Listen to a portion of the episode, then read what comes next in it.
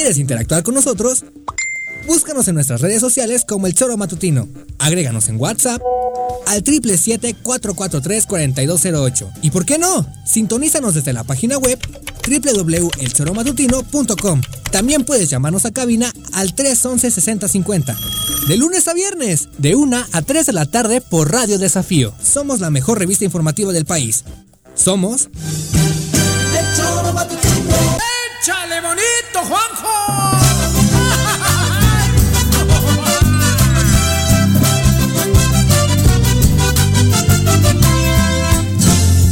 Cuando despierto quiero escuchar a mis amigos nada más. En la mañana quiero escuchar a Juanjo y nada más.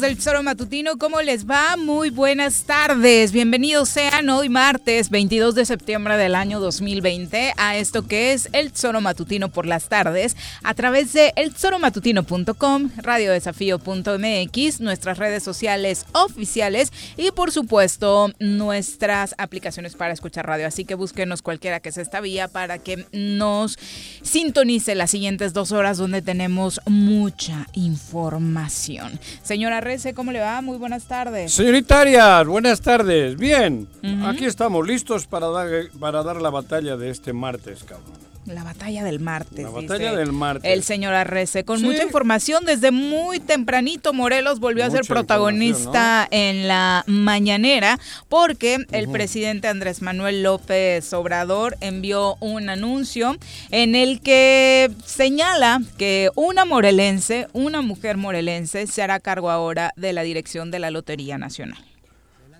decirles que vamos hacia adelante. En efecto, eh, renunció eh, Jaime Cárdenas y lo sustituye Ernesto Prieto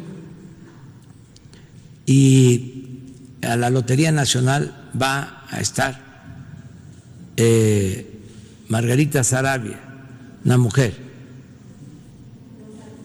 ¿Mande? González Sarabia. Ella va a la Lotería Nacional. Eso es lo que puedo aclarar.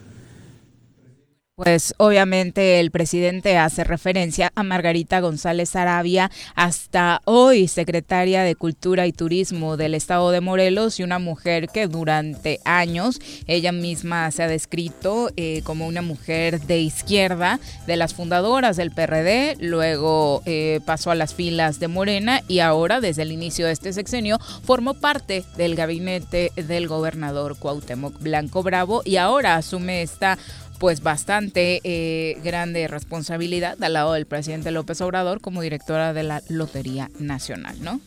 Sí, la verdad, digo, yo no quiero hacer muchos comentarios, la felicito, le, le deseo lo mejor, pero digo, no, yo últimamente estaba discrepaba mucho con ella, creo que si es una mujer de izquierdas, bueno, si es una persona de izquierdas, no mujer obviamente, Ujú. porque eso nada tiene que ver, creo que tenía que haber demostrado ser de izquierdas y para mí en, la- en los últimos años no lo ha demostrado, ni antes tampoco.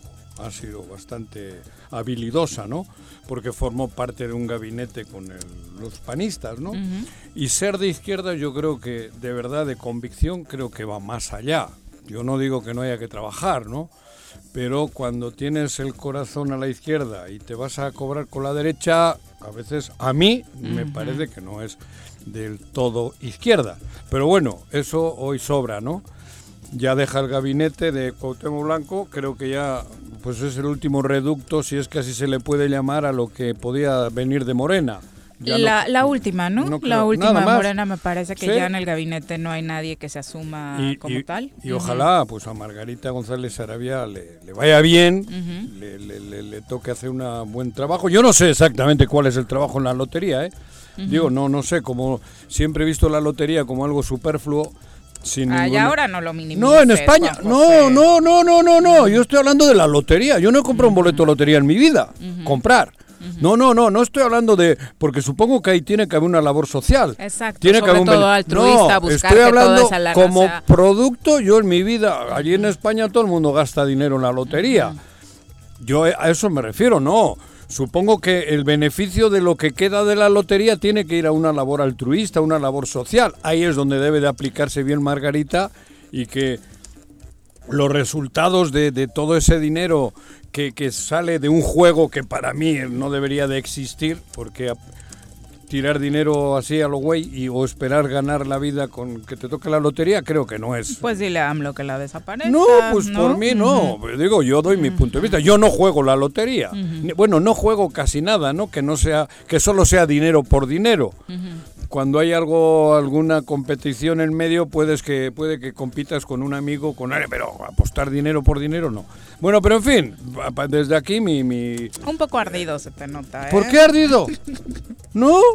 Ah, Al revés. Ah, Ah, podría decir, ah, qué bueno, Margarita, qué chingón, que te vaya muy bien. Y le Eso jodiendo- no sería ardido. Eso sería- no sería, por eso eso- sería falso. Pues y por eso, por eso no soy ardido ni falso. Estoy, si en dos años no he estado de acuerdo con ella, que estuviese avalando al PES en el gobierno, al PES, a, a un partido ultraconservador, cabrón. En- A eso me refiero. Ahora no le voy a decir, ay, qué bueno, cabrón. No, no, no. Bueno, le deseo lo mejor porque no tengo ninguna intención en desearle nada malo a nadie, güey.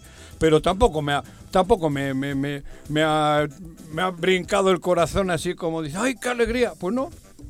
No, por eso te Digo, digo ¿no? que está medio falso. Ahora decir que la lotería, no, que no sirve para nada ¿Cuál? y demás. La lotería en el mundo entero debería desaparecer, cabrón.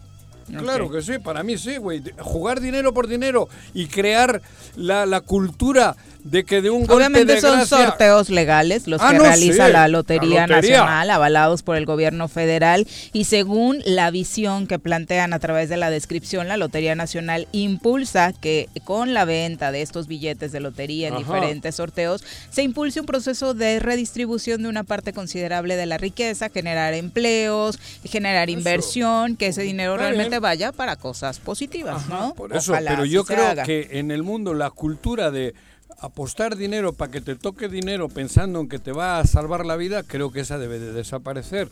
Debemos de inculcar otras otras cuestiones más saludables mentalmente para que desde jóvenes tengan una cultura del trabajo, del esfuerzo, de no no pensar en un golpe de, de suerte y tener el Bueno, dinero habrá uno que otro Pero nada pero, que pero ver- habrá uno que otro ludópata, pero yo creo que quienes compramos alguna vez por algún Ah, sorteo no, especial o demás un cachito de lotería tampoco está esperando o dedicando tu vida a que a No, través de eso bueno. puedas convertirte en millonario, Pero ¿no? bueno, O sea, va, pero- además son dos temas extremo. distintos. Estoy hablando de la lotería porque me parece a mí que no, no tiene sentido en el mundo que haya lotería.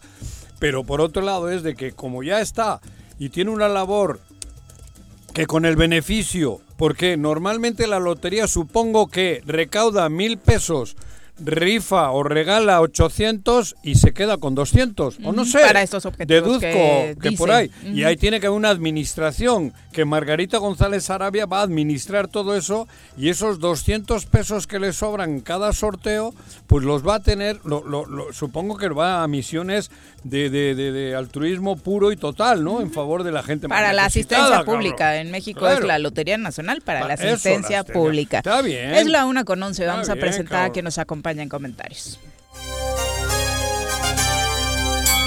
Ladies and gentlemen, llegó en esta esquina de la cabina del Zor Matutino el terror de Juan José R.C., el amigo de todas las colonias de Cuernavaca, águila de nacimiento, merengue por adopción y vaquero por decisión, un político de altura. Él es Francisco Paco Santillán.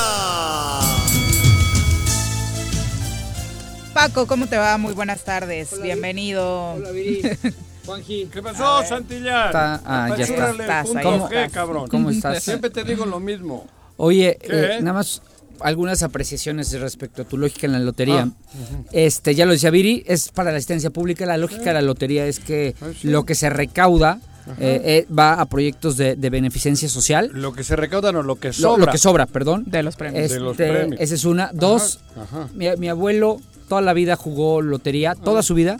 Era una tradición más antigua, ha ido perdiendo Es fuerza. En, Europa, España, en España, el sorteo la, la de, de Navi- la del gordo de y la de. Reyes es- puta no, no, es mi- separa, separa el país para ver quién ganó. De acuerdo. 25 millones de pesetas Pero- los niños cantores de Acá, allá acá igual. eh, eran nada- pesetas mi abuelo jugó toda su vida el mismo número. Te digo que esta tradición se ha venido perdiendo. Yo siento que es cada vez las menos las personas que lo juegan. Ajá. Y mi papá decía que es voy a el impuesto de los pen- ¿no? Porque a final de cuentas estás comprando para programas de asistencia social, pero es como una especie de, De impuesto, impuesto. ¿no? Claro. Entonces decía que pero que era por gusto y bueno, a final de cuentas Nadie te obtenías- obligaba, ¿no? obtenías No, algo. nadie obliga, y hay que decir algo que no es la primera vez que un morelense preside la lotería. Estuvo Víctor Víctor Saucedo. Saucedo. Víctor Saucedo ya lo hizo también en su Sí. momento. Nos ¿no? tocó ir a algún sorteo. Estuvimos. ahí. Sí. En el de Radiorama.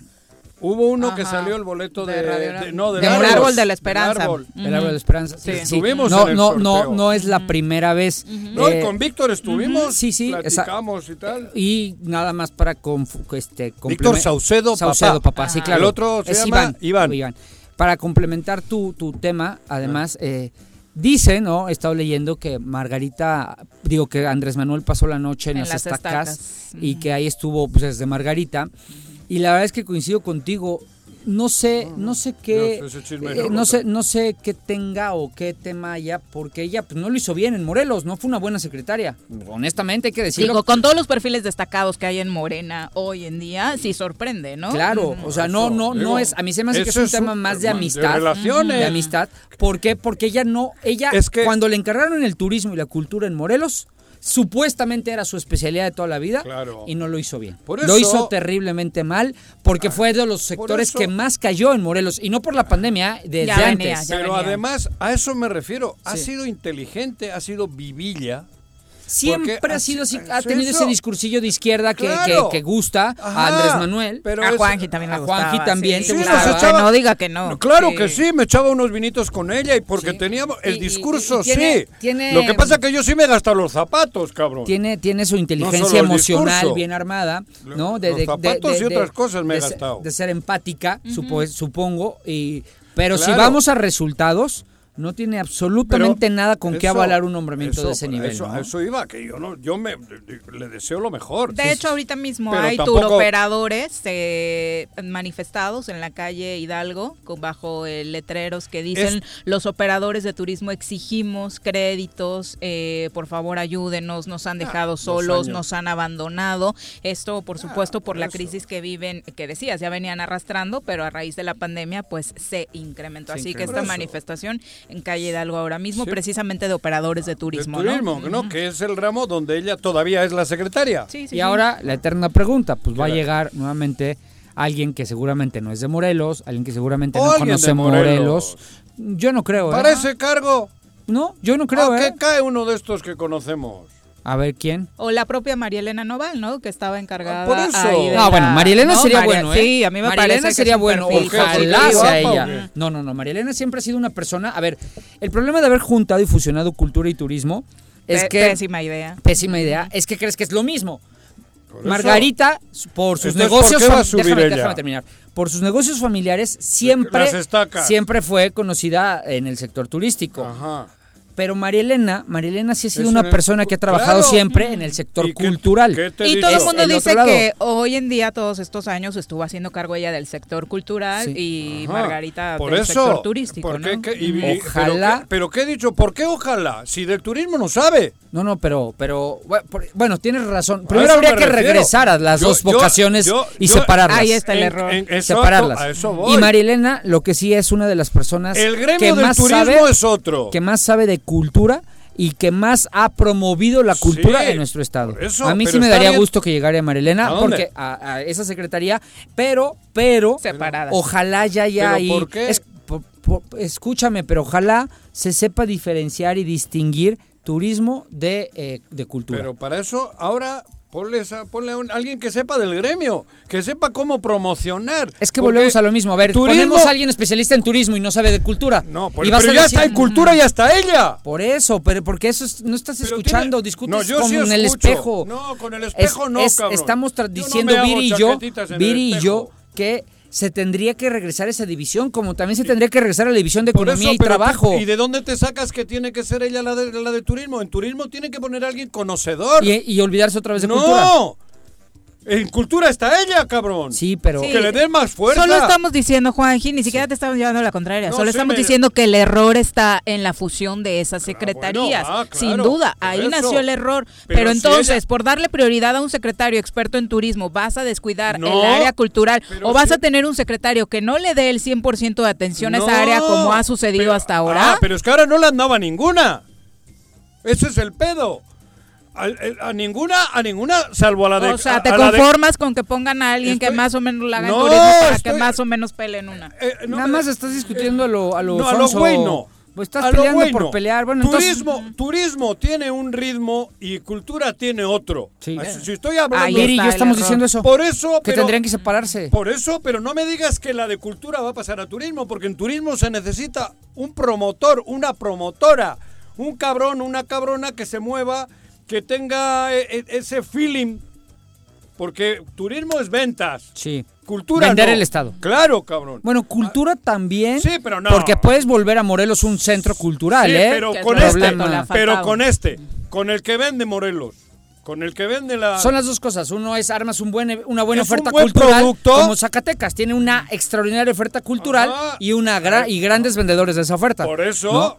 A eso me refiero. Ahora, ¿a quién hay que poner? Pero yo no Y hablaba que se notaba ¿eh? en el sexenio pasado, cuando por fin se le dio a Cultura A el dos. nivel de secretaría, Claro. la verdad es que la agenda que se ¿Quién generaba en uno y otro lado, Esta Cristina Fessler, Cristina Fessler eh, que más lado. allá de calificar No, a la secretaria, sí. no, la agenda que traía la, la dinámica del propio eh, que- sistema cultural en Morelos, los artistas empujando. La o sea, organización que tuvo Graco, que me disculpen, nada que ver con esta. no, por supuesto. Y hablo no. hasta de Brenda, que Brenda estaba de, de innovación, de y, innovación y tecnología. de tecnología. innovación y tecno- secretaria. Y el, secre- y el- Secretaría, y el- y el sí. del trabajo. y, el güey del trabajo. no, es verdad, güey. O sea, que luego hubo cosas lamentables es otro pedo. Sí, pero que escapaban al nivel de pero nosotros como la secretarios, ¿eh? organización como tal, ahora cuál hay? Pero si yo ahora hablaba en general del gabinete. Sí. De- no, no, solo hay una secretaría que tiene un chingo de, de negocios, que Sí. es la de Sanz. Bueno, 900 millones que se los pasa por... Creo que ya se los han gastado Ya otra se los vez. acabaron. Otra vez. Que ya se los Me acabaron. acaban cabrón. de pasar el no chisme que ya no, se los acabaron. mes, ¿eh? Hace un mes que ya se los chingaron. Sí. Por eso. Pero ¿qué otras? Díganme. Pero si des- no ha habido... ¿En qué gastan? Joder, ¿qué Estuvimos en cuarentena. Pregúntale a Les Pisa en qué se gastan, cabrón. Pregúntale a Ángel Oye, García. oye, oye, es Pero- cierto. Pero de- a Quiero hacer un déjame comentario ahorita terminar que termines sobre esto, que Pero, termines. ¿qué secret- Destáquenme una. En agricultura no hay ni secretaria, ni secretaria. solo Ayer manifestación también de los campesinos Ajá, a ni- punto de tirar puertas de Palacio En de economía, que me disculpen No, la chica es una esa, nulidad. Cecilia, Vamos con- de mil empleos ver, generados por mes. Otra, menciónenme alguna otra que no se me olvidan. Pero a, a mí no me lo Las- preguntes, pregúnteselo al público. Estoy hablando. Y ya dijiste no que invitas una comida. De Margarita González Sarabia. Hablaba en general. Ya dijiste que invitas una comida si te dicen una acción buena de este gobierno. Por eso. Dila, que te lo- pero no nosotros, que te- sea el público. Pero nosotros tenemos la culpa, cabrón. ¿Por qué permitimos que haya una directiva si el club es nuestro? Es un club. Esto es un estado. Es nuestro. Dijiste hoy en Es tu más que comentario. un club. Acuérdate que hoy en tu comentario de la mañana ¿Qué que nos mandes por WhatsApp, ¿Qué? dijiste que estás gritando mucho. Entonces, hoy, es que entonces caliento, dijiste que Eh, hoy ibas a están estar más moderado. Joder, Hoy, vez. hoy ya, nos mandaste joder. WhatsApp a No. todos diciendo que ya no ibas a gritar no, tanto. no dije eso. Lee bien. Yo nunca Bueno, he dicho que no vas a gritar, güey.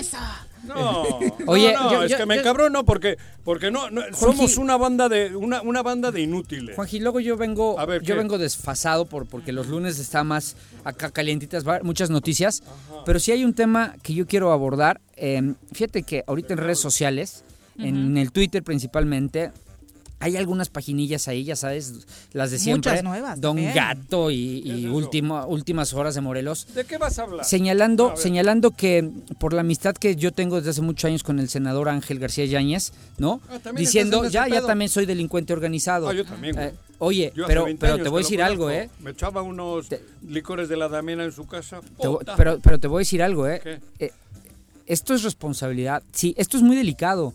No podemos, no podemos no to- tomar esto a la ligera. No. Están vi- pretendiendo vincularme. Ah, O sea, eh, hablo en primera persona porque así me lo han estado ¿Ah, sí? mandando. Ah, no, no he visto yo. a mí con esos temas hago responsable ahí al- a, Cuauhtémoc Blanco porque es el que está detrás junto con su Alex manejador de, de- de- de redes sociales que no sé ni cómo se llama no Héctor. Huerta y Alex Pisa. Este- Te he dicho 60 veces, también grábatelo. Son los cabrón. empleadillos, de ellos no me importan. Bueno, pero- Hago responsable a Cuauhtémoc Blanco de cualquier cosa que pueda pasar. No pueden vivir señalándonos hacia los morelenses. ¿De dónde chingados se les ocurre que yo soy amigo de Ángel de hace años? Pues yo y, también. por- y- y- y si ellos están pretendiendo manchar su nombre y luego también el de las personas que hemos yo sí estuve ese día con él me ¿Qué invitó el día que fuimos a repartir despensas Ah. porque es la única autoridad en este estado que ha hecho algo por Cuernavaca que se salió a las calles a dejar algo porque vivimos en una crisis esto no sería necesario si el ¿qué flojo iba- del gobernador ¿Qué se iban en las despensas? ¿Qué llevabais? aceite arroz Ah, no iba ni marihuana, ni coca, ni- Ah, No, pregunto, güey. es lo único que no falta mames. que pongan. Por ¿no? eso. Sí. Pero fíjate lo delicado, a mi familia, pretender, pretender por estas páginas que, que- que decir ese tipo de, de cosas. El, el hermano del gobernador facebookeando contra Ángel. sí, lo he visto. Oye, qué delicado, qué Ulises, delicado. Y qué, y qué grave Ulises. es, ¿eh? Pero qué grave es. lo puede hacer porque él vive en México, no está aquí. No, pero de todas formas. ¡Ay, güey! De todas formas. Sí, sí, de verdad. Ahí ¿eh? si te digo la que me- el aviso que me mandaron ayer. Hago Ay, güey. responsable al gobernador de cualquier cosa que pueda pasar, porque no pueden mancharnos así, no pueden hacernos eso, ni decir, ah, es que este fulano es sutano. Qué delicada situación, ¿eh? Pero esto y, qué, y qué poca madre que permitan o que se metan en, ese- en- en cosas de esa naturaleza. Vamos a competir en muy poco tiempo y vamos a competir limpiamente y le vamos a quitar el Estado por la vía del voto No, no le vamos a esta a bola, el del- Estado, a esta bola no de es de ladrones. ¿no? Porque se sienten dueños. Se lo mira. vamos a quitar por la vía del voto. Y si ellos van a hacer eso, qué delicado y qué riesgo Paco. tan grande al que están exponiendo al Estado. Son Es unos que irresponsables. Yo creo que muchos no se han dado cuenta, pero Perdón, llevamos... ahora me tocaba a mí No, está bien. Porque y- sí me preocupa por mi y familia. sabes que estamos No, y las acusaciones porque, son graves. y porque no voy a permitir que manchen mi nombre. Si tienen algo que lo presenten. Quiero que me Pero investiguen a ver si es cierto. ¿no? Lo Y mismo yo, que de Lo único que, que pasa es, sí, soy amigo de Ángel de hace muchísimos años. Muchísimos, no de ahora. Cuando Cuauhtémoc 20. Blanco estaba pretendiendo hacer sus fraudes a la ley aquí en Cuernavaca, yo era amigo de Ángel. Sí, sus fraudes a la ley. Fraude a la ley es cuando se quiso pasar por cuernavacense para competir por aquí. Ah, pero, ¿no? ah, pero yo lo conozco hace mucho más, No, yo no. Ángel, güey. Ah, no, no, yo también. Era cuando era alcalde de Zacualpa. Pero es muy. Sí, yo también. Ah, yo también. pero ¿y qué decías? Pues acuérdate que fue. Pero, ¿no? pero, a ver, Paco. Es que me enojé, perdóname. No, no, Esto- pero sí estuvieron molesta. juntos en A un partido. ¿no? Estuvimos También, juntos en Nueva sí. Alianza. En Nueva Alianza. Y claro que so- ganó. ¿eh? Y ganó. En la fue urna. el único triunfo que Nueva Alianza tuvo de una diputación Todo federal en la historia, en todo el país. Y en toda su historia, porque Por ha eso, perdido el registro. Pero es que esto, yo no sé ahora por qué. A Ángel le dije, te la van a hacer. El día que le entrevistamos, no sé si ese día. El día que estuvo en No el pleno del El Senado del pleno pidiendo Senado, la renuncia del Le gobernador. dije, Ángel, prepárate. A inicios de este mes. que no te la van a armar gorda. Se lo dije y no soy Nostradamus. Pero es que llevan dos años. Aquí solo ha habido un precedente, y lo digo, que nada tiene que ver con esto, porque Rodrigo Galloso era mamila. Pero, pero el- el- la cosa era de frente, porque encima era de huevos. Ah, él era fajador. Era de huevos, Sí, por eso. Él no se escondía detrás No, de no, páginas y- como y- Última Hora Morelos. Eso, eso te estoy hablando. Sí. El, el- el único antecedente, podemos decir, que, que- que se ha tenido así un poquito raro era con Rodrigo, pero Rodrigo Galloso, en su soberbia o en lo que quieras, que ahora no es momento de hablar de él, había enfrentamiento. Ahora, desde que estaban en el ayuntamiento, y me consta, cabrón, es todo juego sucio. Y la culpa es nuestra. Es todo esto que armaron ayer y antier. Lo han venido haciendo Juanji, contra todos, Pero a ver, güey. pero a ver, pero a ver, Juanji. ¿Qué? Afortunadamente hoy. Es el hoy- estilo hoy- sucio y marrano de esto. Pero espérame, hoy ah, afortunadamente hoy me van a llamar la atención otra vez. Las personas afortunadamente hoy no se creen todo lo que ven en redes. No. Ha ido madurando ya y ellos ya Pero quemaron base de que nos han eso, puesto una Por eso, por putiza, eso. por- Ellos ya que solo eh, esa ellos, palabra ellos, putiza, ellos ya cabrón. quemaron su estrategia. Claro. Lo que Pero molesta, lo que molesta, lo que molesta Es, imagínate nada más el riesgo en el que ponen a tu familia Claro. cuando te dicen que eres de la delincuencia Ah, organizada. ¿y? Nada más imagínate. ¿Y cómo Eso la gente no sé. ya? ¿eh? ¿Y cuántos años llevamos No, así, Pero nada más imagínate. O sea, Claro. si me quieren sacar 50 mil veces con las fotos de los billetes, sáquenlas. Me vale Ah, sí, madres. porque la cagaste Me- en, en el por su- lo, dije. Sí. Yo fui el primero en reconocer mi error. Yo lo yo pido una disculpa pública. Claro. Súbanla 50 mil veces si quieren. Pero ya decir que hay que hay delincuencia organizada, Claro. qué delicado y qué Pero lo llevan haciendo. Pero- es que ahora le ha tocado a Ángel porque ha sido el... Pero lo llevan haciendo. A todos los que hemos tenido algo que ver dialécticamente, porque no hemos hecho otra cosa más que dialéctico, nos han puesto una madriza. ¿Por qué te extrañas? Si no es la primera vez. Estamos en Pero el peligro. tono va subiendo, ¿eh? Claro. A mí me parece grave lo que está, es- hemos eso. vivido los últimos días. El Pero- tono ha ido subiendo. Una cosa era hacer cierto. videitos con los Ajá. billetes o Juanji llorando o cosas así, pero No, hoy pero el el nivel de acusaciones va cada vez más a grave. eso voy. Oye, El ya, haber ya ponen en riesgo a nuestra familia. ¿eh? Yo no tengo Claro. dinero para comprar unos guardaespaldas que me cuiden, ¿eh? Claro que no, Ni, ni te- tú- ni, ni- ni me robo el dinero como Cuauhtémoc para tener ahí a mis escoltas, ¿eh? Ajá. Yo soy un- yo ando solito con mi Claro. con la vida con mi coche, ¿eh? Pero aunque traigas escoltas, el pedo es que te matan. Sí. por culpa de estos criminales. Eso es lo que digo.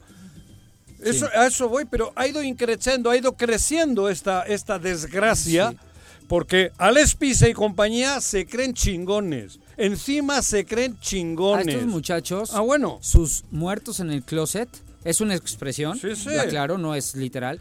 Está, La historia está muy justicia. grande, ¿eh? muy grande. La historia hace muy justicia, grande. sí. Y aquí, aquí nos vamos a quedar muchos, ¿eh? Y La no siempre. la historia. Y te lo dice alguien que estuvo 15 años al frente de un cargo de, dentro de la política. Pero ve la Uno sabe que no siempre es así, ¿eh? Pero ve la estrategia.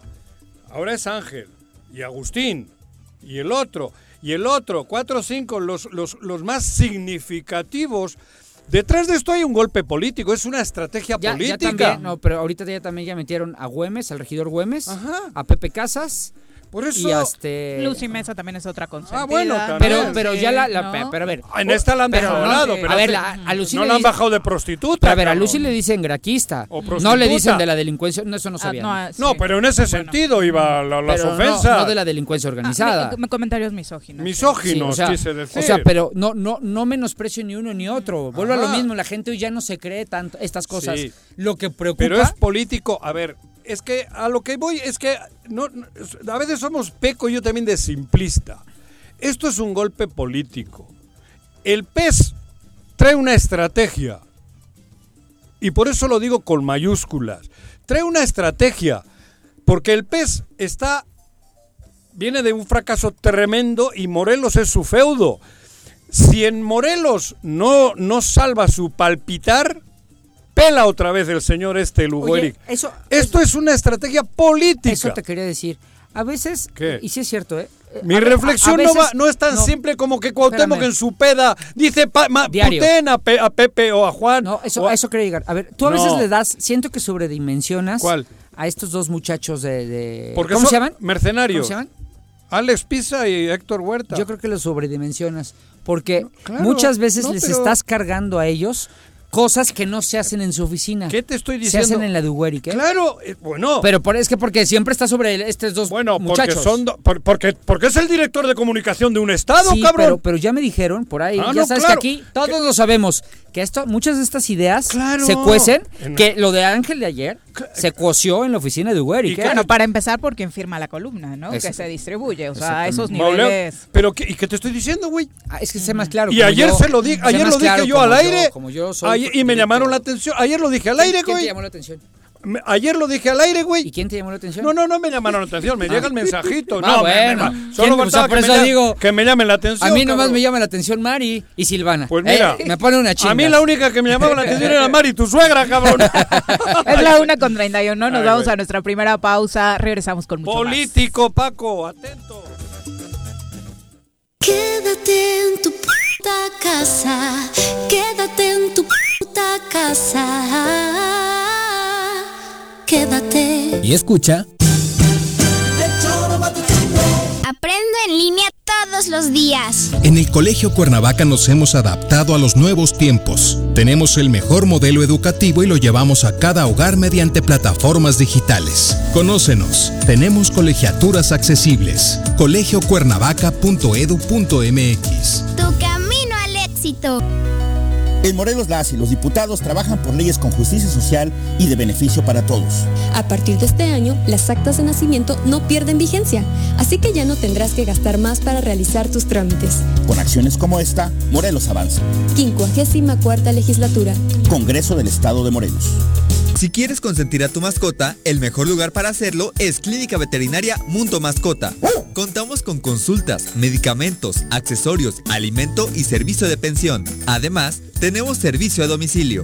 Ubícanos en Avenida 10 de Abril, número 1210, Colonia Granjas, o llámanos al teléfono 169-2128. Clínica Veterinaria Mundo Mascota. Ayúdanos a combatir la corrupción. No te dejes sorprender, ofrezcas o des dinero a cambio de no ser sancionado por un hecho de tránsito en el municipio de Jutepec. Te pedimos que cualquier intento de abuso sea informado a los números 777-362-1324, extensión 14341 y al 777-319-8459. Ayuntamiento de Jutepec, gobierno con rostro humano. Cafetería, tienda y restaurante Punto Sano. Contamos con comida vegana y vegetariana porque nos preocupamos por tu salud. Ven y conoce nuestros productos orgánicos y suplementos alimenticios al interior de Plaza Andrómeda, local 19, en calle Pericón, Lomas de la Selva. Contáctanos al 372-3514 o búscanos en Facebook como Punto Sano Cuernavaca.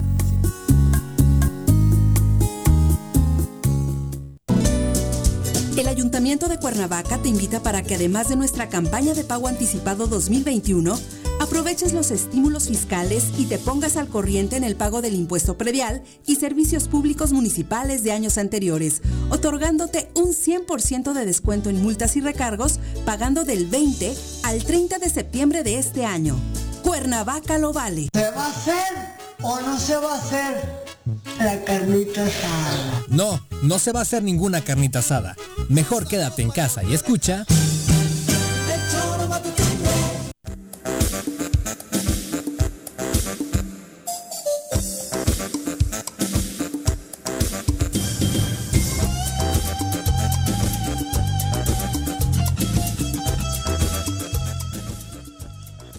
Gracias por continuar con nosotros. Es la una con 34 de la tarde. Le recordamos que puede enviarnos sus mensajes a través de las redes sociales. Estamos como el Tesoro Matutino en Twitter y en Facebook. También le recordamos nuestro número de WhatsApp es 777-443-4208. Y por supuesto, también a cabina al 311-6050. Muchas gracias a todos los que se eh, manifiestan con sus mensajes. Marcos Manuel Suárez Gerard, mira, precisamente ex secretario de Turismo de la entidad, nos envía eh, saludos pendiente de la transmisión. Chacho Matar dice, turismo y cultura es responsable de generar la imagen del Estado y el promotor de nuestro Estado para hacerlo atractivo a la inversión. Eh, y por supuesto también Baylor Alejandro Castañeda, gracias por el dato, dice, era Eugenio Garza Riva Palacio el encargado de despacho de la Dirección General de la Lotería Nacional y Víctor Saucedo era subdirector jurídico. Sí, pero Víctor se quedó de encargado de despacho. Después Se de fue y Eugenio. Víctor, ajá, y Víctor estuvo Baylor como todo el fin del sexenio de Peña, Víctor fungió como el encargado de despacho de la Dirección General de la Lotería. Ok, ahí está Baylor. Eh, saludos, por supuesto, para todos los que se hacen presentes. Eh, vamos, a, han ocurrido de nueva cuenta una cantidad increíble de accidentes en, en la autopista y, por supuesto, para hablar de la prevención y, por supuesto, eh, todos los, los recorridos que se hacen para mejorar esta vía de comunicación. Nos acompaña a través de la línea telefónica Martín Curiel Gallegos, secretario general del Sindicato Nacional de Trabajadores de Caminos y Puentes Federales, de CAPUFE. Eh, Martín, te saludamos con muchísimo gusto. Muy buenas tardes. Buenas tardes, buenas tardes a Juanjo, a Viri y a Paco. Hola, A líder, buenas tardes. Martín, Muy bien, buenas tardes. eh, muy preocupados, por supuesto, y deseando enviar un mensaje para todos nuestros radioescuchas de prevención a la hora de circular en carretera. ¿En qué estado se encuentran las vías de comunicación eh, federales en la entidad? Bueno, lamentablemente no están en perfectas condiciones. La verdad es que eh, adolecen de falta de un poco de señalamiento y además eh, las ah, cintas asfálticas pues están presentando derivados de la lluvia pues eh, diariamente una cantidad importante de baches. Esto lo, lo podemos confirmar al recorrer la carretera. Tenemos carreteras que ya son viejas, algunas a pesar de que recientemente o no tan recientemente vivieron algunas reparaciones, las reparaciones fueron de mala calidad, lo cual pues no, no nos eh, ayuda a presentar una buena imagen a los usuarios. En relación a los accidentes, lamentablemente del día primero al día 21, en lo que es eh, la carretera la tenemos dividida en varios tramos carreteros. De México, saliendo de la Ciudad de México hasta el kilómetro 45, eh, le llamamos ahí, tenemos un servicio médico que se llama La Pera, el, el servicio médico más, más, eh, más completo. Ajá. En este tramo carretero ha habido un total de 67 accidentes Wow. con, con 20 lesionados. Nada Eh, más en lo que va del mes. Nada más en lo que va del mes, correcto. En, el, en el del kilómetro cero al kilómetro eh, 47, eh, hemos tenido 39 accidentes con 8 lesionados y ahí sí 4 fallecidos. Han sido en el kilómetro del 40 al 48.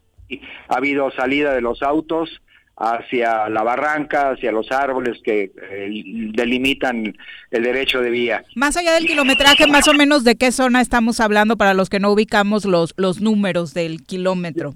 Del Por monumento de Morelos Ok. hasta, hasta llegar a Topilejo. Esa parte de ahí es la que ha sufrido el mayor número de accidentes. Estamos hablando de 39 accidentes. ¿Debido a qué eh, se convierte en el tramo más peligroso esta autopista? Son varios factores. eh, de manera principal, el exceso de velocidad y eh, el consumir alcohol mientras se va conduciendo o ir en estado de ebriedad de manera principal. Sin embargo, eh, sí estamos nosotros preocupados porque las superficies de las carreteras, eh, al no darles el mantenimiento periódico, que es un sello que se pone para hacer abrasiva la carretera, que no patinen los carros, pues llega la lluvia y con los productos que tiran la- los camiones, aceite, grasa, eh, la película que va despidiéndose o despegándose de las llantas, el desgaste natural de las llantas y, la lluvia vaya forman una mezcla muy peligrosa que hace que las carreteras sean altamente peligrosas. La gente no le quiere bajar la velocidad. Por eso es que en esa ruta, en ese pedacito hemos tenido ya cuatro fallecidos y ahí nada más del día 11 al día 21 es una semana nada más en esta última semana. ¿Y es, Y luego- suele ser este mes de septiembre tan alto como ha sido en este 2020? Definitivamente este mes ha rebasado, eh, si estuviéramos viendo ahorita la información del año pasado o el antepasado, por lo menos por mitad de accidentes en años anteriores, por Wow. mitad de accidentes. Vaya, se incrementaron de una manera pero enorme en- a, a partir de, de estas lluvias. Y el último tramo entonces, eh, Martín. Tenemos eh, el servicio médico de la Velasco Durán que abarca Chilpancingo, Paso Morelos, el puente eh, Mezcala, etcétera, etcétera. Y hemos tenido 26 accidentes, de los cuales ha habido tres lesionados y un fallecido, lamentablemente. O sea que sí hemos tenido, eh, vaya, estamos hablando de ciento y tantos accidentes. Sí, estamos hablando de 120 accidentes o 125 accidentes por lo menos. Eh, ¿qué, podríamos eh, solicitarle a todos los usuarios de las autopistas? Pues que si el piso está mojado, disminuyan por favor su velocidad. Eh, no, no, no, no, no traemos buenas llantas, no, no tenemos la, la curiosidad de revisar el estado del vehículo, no tenemos incluso la pericia para manejar a altas velocidades y lamentablemente para conseguir una licencia de manejo pues basta con dar una gratificación y ya tenemos la licencia. Eh, ojalá, ojalá tanto el gobierno federal como los gobiernos municipales nos exigieran pasar por un examen que demostrara que somos real- realmente diestros, que tenemos la capacidad de manejar un vehículo, porque yo he dicho y, y espanta lo que digo, que detrás de cada volante hay un asesino en potencia. El manejar de manera irresponsable, eh, a veces ni siquiera te sucede nada a ti y ocasiones que se accidente una familia que va a un lado de manera correcta, propicias que se accidenten ellos y por suerte no te pasa nada a ti, pero de veras tenemos que hacer algo al respecto. Amigo, eh, te, habla Juanjo. Oye, y los fines de semana, el tema de las motos, todo eso que, que se vive de México para acá, Huitzilac, Tres Marías, La Libre, La Federal, la autopista, ¿ahí no se puede poner un poco de orden? Lo han intentado, la Policía Federal pone retenes, pone puntos de revisión para ver el aspecto documental de las motocicletas y demás. Pero la velocidad, en fin, la forma en que Bueno, circulan, parece mira. que andan eh, compitiendo en, el- en, en- en- en Le Mans. Efectivamente, Digo la verdad, Le Mans es es- de es- motos. ¿eh? Le Mans es de motos. Sí, definitivamente. Pero parece que están en Le Mans. Hay- hay- exactamente, hay dos características de motos que principalmente andan en todas las carreteras del país. Las de pista, las de pista que son eh, a las que tú te refieres, Ajá. que andan jugando andan jugando carreras en todos lados. Y el, el otro motociclismo, el motociclismo tu- de turismo. El de paseo, el bueno, el sí. Correcto, Ajá. Que son motociclistas más responsables, mejor capacitados y demás. Claro. Y los otros son una bola de chamacos, pues que consumen droga, alcohol, etcétera, etcétera, y que cada semana se muere uno, dos o tres en esta México Cuernavaca. Pero nos complica a todos porque realmente sí se mueren y, y lo lamentamos. Pero estamos todos involucrados en, en, en, en unas- Porque te puede tocar estar involucrado hasta en el Claro, accidente, En el ¿no? accidente Ujú. que se te embarran en tu carro o, o vas sufriendo por los rebases que hacen, pero no hay forma de ponerle orden porque en los, en los donde hay una civilización hay formas de poner orden. Y en Morelos parece que les dejamos que hagan lo que les Digo, aunque hay que aclarar que no es competencia de Capufe este, este no, tema, no, ¿no? no, no, pero hombre, Capufe son las carreteras. Pero Sin embargo, arriba Tiene razón. Sin embargo, tiene razón. Yo creo que Capufe debe de coordinarse con la Policía Federal, con la. Guardia Nacional, para hacer algo al respecto, porque no solamente es el tema de lo que tú comentas, es cierto, tú vas circulando de manera tranquila a la velocidad correcta. Madre mía. Escuchas como si, si pasara un monstruo zumbando y lo que pasó es una motocicleta que en ocasiones te involucra en un accidente que tú de manera inocente ya estás involucrado ahí y este y vas a perder dinero, eh, tiempo, días ahí en Y un salud. juicio Claro. hasta que quieran fincarte responsabilidades que no tienes, ¿no? Definitivamente algo se debe de hacer y Capufe debe de pedirle a la Policía Federal mayor presencia y que bueno, eh, realmente eh, puedan, eh, es difícil que una patrulla alcance a un motociclista, los han correteado, pero vaya que, que corren altísimas velocidades. Digo, la autopista, en la autopista te rebasan a 180, a 200. Cosa que no está permitido, por Es supuesto. una barbaridad, una locura cómo te rebasan las motos en, en el tramo antes de la pera y por ahí. Exactamente, y agrégale que llegan a las plazas de cobro y se pasan todos sin, sin pagar. porque no los Ah. ¿también les aplican esa? Por la, por la, Claro que la aplican, y la aplican cada ocho días. Esa no me la sabía. por la esquina de la Ajá. pluma se pasa. Mira. Exactamente, exactamente. Incluso han agredido al personal de las plazas de muchos conflictos derivados del mal comportamiento de estos motociclistas de pista. Oye, eh, Que no- Martín. que no son todos, cuidado, Claro. ¿no? En, en el tema particularmente del mantenimiento, para los ciudadanos que de pronto piensan que pues sus impuestos no se están viendo en el eh, buen estado de las carreteras, ¿qué, qué nos dirías? Sí, es verdad, ¿eh? definitivamente eh, Caminos ahorita a quien le corresponda la dirección general, porque ya no tenemos director ahorita. Es están- una mujer, ¿no?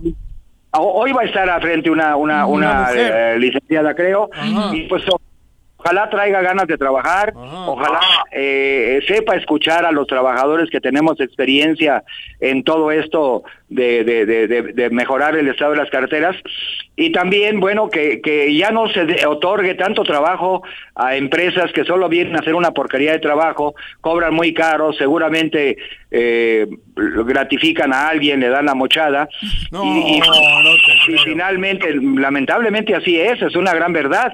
Una carretera eh, es un gran negocio eh, si se quiere administrar de manera corrupta, pero puede ser también eh, que se puedan cambiar las, las historias, el presidente de la República se ha empeñado en eso y bueno, nosotros queremos colaborar con nuestra experiencia para que realmente mejore el estado de las carreteras. El, el que usa una carretera y llega a la caseta de cobro y con justa razón reclama que hay un perro tirado, que hay una piedra o que hay un bache en la carretera y le ponchó la llanta. Y nosotros lamentablemente no tenemos mucho muchas posibilidades eh, más que levantar el reporte y, y pedirle a nuestro patrón pues que mejoremos el estado de las carreteras. Lo merecen todos los usuarios. Martín, finalmente, como representante de los trabajadores de Capufe, cuéntanos cómo les ha ido en la pandemia del COVID-19. Bueno, mira, llevamos poco más de 35 compañeros que han fallecido en todo el país y eh, aproximadamente... COVID? Sí. Sí, por- de- derivado del COVID. No sí, hablo Sí, sí. de trabajadores activos. Eh, trabajadores inactivos, personal ya jubilado, eh, va- van 15 trabajadores que han fallecido, pero no estaban laborando. Y familiares de ellos, ya van más de 200 traba- eh, familiares, papás, mamás, esposas, etcétera, etcétera, que han fallecido. Nos ha pegado la enfermedad. Oye, ¿tuvieron las medidas necesarias desde el inicio para evitar la propagación? Definitivamente, muchas de las enfermedades que se han adquirido de este COVID-19 se han adquirido fuera del área laboral. Capufe no nos ha negado cubrebocas, caretas. El mismo sindicato está proporcionando todo el equipo de protección también de manera complementaria con Capufe. Compramos máquinas sanitizadoras para estar sanitizando cada eh, 15, 20 días cada centro de trabajo, porque es el tiempo que dura la sanitización de un sitio. Compramos máquinas muy profesionales para hacerlo, esto lo puso el sindicato. Oye, antes que se me olvide, ¿el libramiento sigue siendo tema de ustedes? Este famoso, bueno, de ustedes, el, Capufe. Paso Express. El Paso Express, quiero decir. Pues hoy es tema de nosotros, lo dejaron bajo nuestra responsabilidad, se está haciendo un gran esfuerzo por mejorar el estado de él, sobre todo mantenerlo limpio, es bastante difícil mantener este tramo limpio, pero dado a que esta, fue, esta es una obra muy mal elaborada, con- construida con vicios de, de- de origen, este, pues nos dejaron un paquete muy grande. Corregir todas las anomalías y lo mal construido de este tramo carretero va a ser toda una odisea. Pero se piensa hacerlo, se está trabajando en ello, Martín. Está proyectado definitivamente, ya se hicieron algunas correcciones, se modificó el señalamiento y hay mucho que hacer. Lo que falta ahorita lamentablemente es presupuesto. Martín, pues muchas gracias por la comunicación. Siempre a la orden, con todo gusto. Muchas gracias, muy buenas tardes. Pues ahí está Martín Curiel, eh, secretario general del Sindicato Nacional de Trabajadores de Caminos y Puentes Federales. Es que eh, de verdad ha sido impresionante la cantidad de accidentes en estos últimos días en la autopista México-Cuernavaca, aunado, por supuesto, a lo que ya comentabas. Charlie Peñalosa, un abrazo sobre lo que estábamos platicando. Dice, es una pena que solo tratando de, de difamar a quienes les dicen sus verdades, traten de tapar sus fallas en lugar de pues realmente enmendar el trabajo, ¿no? Sería otra la perspectiva que tendríamos si esos errores se taparan con un trabajo realmente a favor de los morelenses y no inventando chismes. Yo creo que, mira, en el sexenio pasado yo escuchaba mucho mucha queja, incluso yo fui parte de todas las personas que se quejaban de que Graco quería imponer por la vía en ocasiones autoritarias las cosas. Yo creo que vi- vivimos en el Estado el momento de mayor autoritarismo y cerrazón, negligencia y podredumbre política que hemos visto en la historia. Y al que, eh, antes de que empiecen los troles sonsos estos del Don Gato, ay, y tú cuando Graco y no sé qué, no, no, señores, esto no se vivía en ese momento. Lo que estamos viviendo hoy es que a cualquier persona que está en contra del, del gobernador, que no concuerda con el gobernador, que lo único que le pide al gobernador es que trabaje, que le pagan 100 mil pesos al mes, 110 mil pesos al mes para que trabaje por lo menos ocho horas diarias, no una hora a la semana. Cu- Cuando solamente hacemos pedirle eso y te contesta el don gato, "Ay, seguro estás vinculado y no sé qué, es cuando entonces dices en qué estado Es- nos ese, encontramos. Ese don gato, ese don gato o don Pepe o don Madres no sale de la oficina de Cuauhtémoc. Esto es una estrategia política, métanse en la cabeza. Una con 50 de No, la no, tarde. O sea, eh, no ganan nada tumbándote. O sea, no, esto es una estrategia política. Métanselo desde hoy. Hoy Os- surgió lo pido. una acusación. El- es estrategia política. Sí, Juanji. De verdad. Sí, lo sé. Platíquenlo. Hoy surgió una acusación muy fuerte contra el diputado local Marcos Zapotitla y para platicar de ella nos acompaña a través de la línea telefónica el abogado Gibran Aro, a quien saludamos con muchísimo gusto. Abogado, muy buenas tardes. Hola, ¿qué tal? Buenas tardes. Un saludo a todos los de, que están ahí presentes. Hola, hermano. Eh, cuéntanos, eh, ¿de qué se le acusa al diputado Marcos Zapotitla? Bueno, el, el motivo de la convocatoria del día de hoy a, a- a los medios fue para dar a conocer que hace unos meses, anteriores a esta fecha, se presentó una denuncia en contra del hoy diputado Marcos N y quien hoy preside la Comisión de Mujeres de Género eh, dentro del Congreso del Estado de Morelos.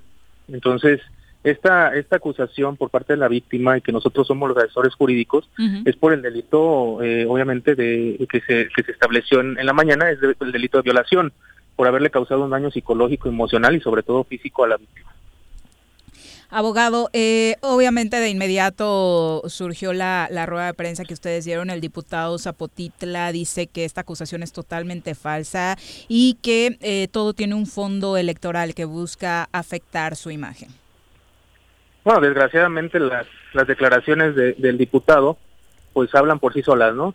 Si no tiene temor alguno, pues que se separe del cargo y que dé la cara ante un juez de control para que se, se esclarezcan los hechos y que no hay ningún tinte político. Nosotros no vamos a lucrar mucho menos con una víctima. La víctima debemos de creerle de manera inmediata para poderla apoyar eh, psicológicamente. Ella está siendo tratada por, por la, la, la Fiscalía General del Estado a través de la, la parte psicológica. Entonces, la víctima tiene una afectación moral, tiene una afectación física y por lo tanto él tiene que responder a estas acusaciones. ¿Desde cuándo se puso esta denuncia, eh, abogado? El hecho surgió en, en julio del 2020 y obviamente se denunció ese mismo mes. En este caso es, es la víctima las que lo, lo busca a ustedes. Y pregunto esto porque obviamente toda la interpretación que hace el, el diputado es precisamente hablando de que hay un grupo de abogados y de, de personajes políticos que quieren afectarlo y que incluso fueron ustedes quienes buscaron a la víctima para sacar pues raja política de este asunto. Lamentables las declaraciones de, de- del diputado porque eh, la, la víctima de hecho busca un despacho de, de otro estado, eh, el despacho con el que con el que inicia esta denuncia trabaja con nosotros y nosotros este obviamente hacemos un trabajo en equipo para poder llevar a cabo las diligencias en el estado de Morelos. Mi querido abogado, buenas tardes, te habla Juanjo. ¿Qué tal? Buenas tardes, Juanjo. Oye, eh, es un tema muy complicado, muy complicado, difícil, sobre todo porque hay una mujer y el tema de la mujer yo creo que ya está de sobra castigado, ¿no? Las mujeres están castigadas. Pero bueno, hay un político, hay una opinión pública, hay, hay, hay, hay- es un problema, digo, en general, más allá, ¿no? Porque, Bueno. digo, lo digo, este señor es diputado. Entonces, Y además presidente de la Comisión de Género. de género. Y al mismo tiempo, una mujer que se siente totalmente Agredida, violentada. violentada, cabrón, a- al máximo nivel, pone una demanda eh, penal. Una denuncia, sí, exactamente, Juanjo. ¿O cómo es? Entonces nosotros como sociedad, cabrón, tenemos ese dilema. Es un dilema Ahora- serio, porque también van a decir que es un golpeteo político. Eh, Ya lo dijo. Ah, ¿lo dijo él? Ah, mira, cabrón, me adelanté. Entonces ahí está. Los lamentablemente la mujer, además de ser maltratada, jodida y la chingada, tiene que demostrarlo. Ustedes tienen que demostrarlo. Eh, seguramente temerán que se complique el caso por algún tipo de presión Eso, política, ajá. abogado. Nosotros hicimos el llamado obviamente a la sociedad y citamos prácticamente una frase de, de la señora Ye- Yesenia Zamudio eh, en la toma de la Comisión Nacional de Derechos Humanos que, que lo pueden buscar y ella dijo, o sea, si van a hablar, hablen de todas y de todas las que violan y acosan los servidores públicos. Nosotros creemos totalmente en ella, nosotros eh, dentro de la carpeta de investigación aportamos todos los elementos, todos los datos de prueba, a lo cual nosotros eh, por eso hicimos hoy en la rueda de prensa para que no haya ningún tinte político, para que no se beneficie eh, a él, que la Fiscalía General del Estado obviamente actúe de manera autónoma, como lo ha hecho el, el fiscal general Uriel Carmona, que realmente haga lo- su trabajo y que se judicialice de manera inmediata a esta persona. Ah, eh, perdón por mi desconocimiento. ¿Esto fue en horas de trabajo? ¿O cómo es la...? Era una trabajadora, Era una eh, del de- Congreso, eh, abogado. Era... Sí, no, era secretaria de una comisión. ¿O cómo? No, no, no, no, no. Es que hay una, hay un, hay un problema ahí de, de comunicación de, de parte de sus compañeros este, de los medios, Ajá. porque anteriormente me parece Es que había una otro denuncia, caso. Eh, de, de una, de una trabajadora. No, esta persona, eh, esta joven, porque no oscila entre los 25 y 30 años, prácticamente, prácticamente este, deviene de una amistad. Recordemos que los agresores y las Es víctimas, otro caso, o sea, este, son dos. es otro caso totalmente diferente. El Es otro caso Zapotitla tuvo diferente. antes uno De una laboral. O sea, ¿esta es la segunda denuncia contra Zapotitla o la, el anterior caso Gibran es de otro tema? O no sabes. No, el anterior es un caso laboral es una es un acoso laboral y en este caso es- estamos hablando de una violación. Pero también de Zapotitla, el acoso laboral también está está Involucrado el mismo diputado. de Zapotitla. Sí, sí, sí. en- en Oye, pero ¿qué has dicho? ¿Esto es una se- se violación? Si aquí es violación. ¿Esto es violación? Violación, o sea, eh, eh, Ah, sexo- con- eh, Sí, sí. relación sexual sin consentimiento de ella. No jodas. Sí. Ah, creí que era acoso. No, no, no. No, así- acoso, así acoso iniciamos fue el la- anterior. Ah, cabrón. No, para nada, es una violación. Es- Ustedes, es- es un- hay una denuncia por violación. ¿Hoy? Sí. Digo, perdón. No, es que ¿No escuchaste la Sí, entrevista? Es que así estoy, inició. estoy casado con que era acoso. No, acoso no- es el anterior Ah, asunto. por eso. Este es uno nuevo en donde está acusado el diputado violar a una de niña, a una violar a una chica. persona. Sí. Ay, güey. En este caso decía era una relación de amistad, es otro caso para que quede claro, porque se ha habido mucha confusión eh, en medios de comunicación. Sí, sí, es una relación de amistad. Obviamente, recordemos que los agresores eh, envuelven a sus víctimas haciéndoles caer en confianza para que eh, después agredan a- físicamente a, a las mujeres. Joder. Eh, abogado, ¿qué pedirías entonces para que este caso, pues obviamente tenga al final justicia? Bueno, eh, nosotros hicimos el llamado a la sociedad, a los colectivos, obviamente a la Fiscalía General del Estado, de que haga lo correspondiente la Pero tiene fuero, ¿no? Y en su mo- por eso en su momento dado la solicitud ante el Congreso por un juicio de procedencia Ajá. y que se pronuncie el, el- el Congreso del Estado y nosotros actuar conforme a derecho, ¿no? Eh, ajá, ah, como experto en el tema, ilústranos un poco. Si tiene fuero, ¿tendría que existir un juicio de procedencia para que pueda enfrentar estos cargos? Lo que pasa es que aquí se contrapone, fue lo Ajá. mismo que pasó con el alcalde. Ajá. Eh, la Constitución nos habla de, de- de que no tienen fuero, ¿no? La Constitución de Morelos. El alcalde. Y, y la ley y la ley de responsabilidad nos marca que sí. En un en un principio pro persona queremos evitar algún amparo a favor o en contra de él, Ah. que por eso necesitamos que el, que el Congreso se pronuncie. En el caso del alcalde se pronunció, entonces ah, en ese momento ya no tiene fuero el alcalde. En este momento igual necesitamos que se pronuncie el Congreso del Estado para que nosotros podamos actuar en consecuencia legal. Pues estaremos muy pendientes de este caso, abogado. Muchas gracias por la comunicación. Sí, o sea, nosotros solicitamos que no sean omisos a esta petición y obviamente que nosotros sí le creemos y no queremos ni una menos ni en el Estado ni en el país. Oye, Gibran, una pregunta rápido. Eh, tiene que pasar un juicio de procedencia, ¿no? También dentro del Congreso. Exactamente, es lo que se le estaba mencionando. Necesitamos que se pronuncie el Congreso si le va a dar si le va a dar continuidad al juicio de procedencia y si no, que sean ellos los responsables en caso de que haya alguna eh, situación de amparo para que para que ellos sean los responsables de encubrir a esa persona. Supongo que sería lo lógico, ¿no? No se Joder, esperaría es menos un por poco- Pues ahorita va- al rato va a Sí. entrar una diputada, Sí. ¿no? Este para preguntarle. Es que, digo, él debería hacerse a un ladito y... No, pues ya salió a declarar que es Que un es tema un- político. que son los abogados contra él. Ah, él ya ha dicho que, que es- los abogados están usando sea, este tema como un caso político en su contra para afectar su Yo he imagen. entendido muchas veces que cuando hay acusaciones de acoso, sí puede que haya en un mínimo grado de, de- de mala leche, en- en- en- ni en el 1%, pero violación, temas de violación Sí, es, estás- es algo- es es otra peda. muchísimo más grave. Difícilmente creo que puede defenderse nadie diciendo que es un tema de política. Tienes que defenderte de otra manera. Es, un tema muy delicado. Algo debería haber aprendido estando encabezando la comisión de género, Es ¿no? que Son además- principios básicos para atender esa comisión, pero bueno. Este digo, es como si eres el presidente de la cor- del esto anticorrupción y te agarran con una cuenta de 800 millones de dólares en, esta- en, en- en Suiza, güey.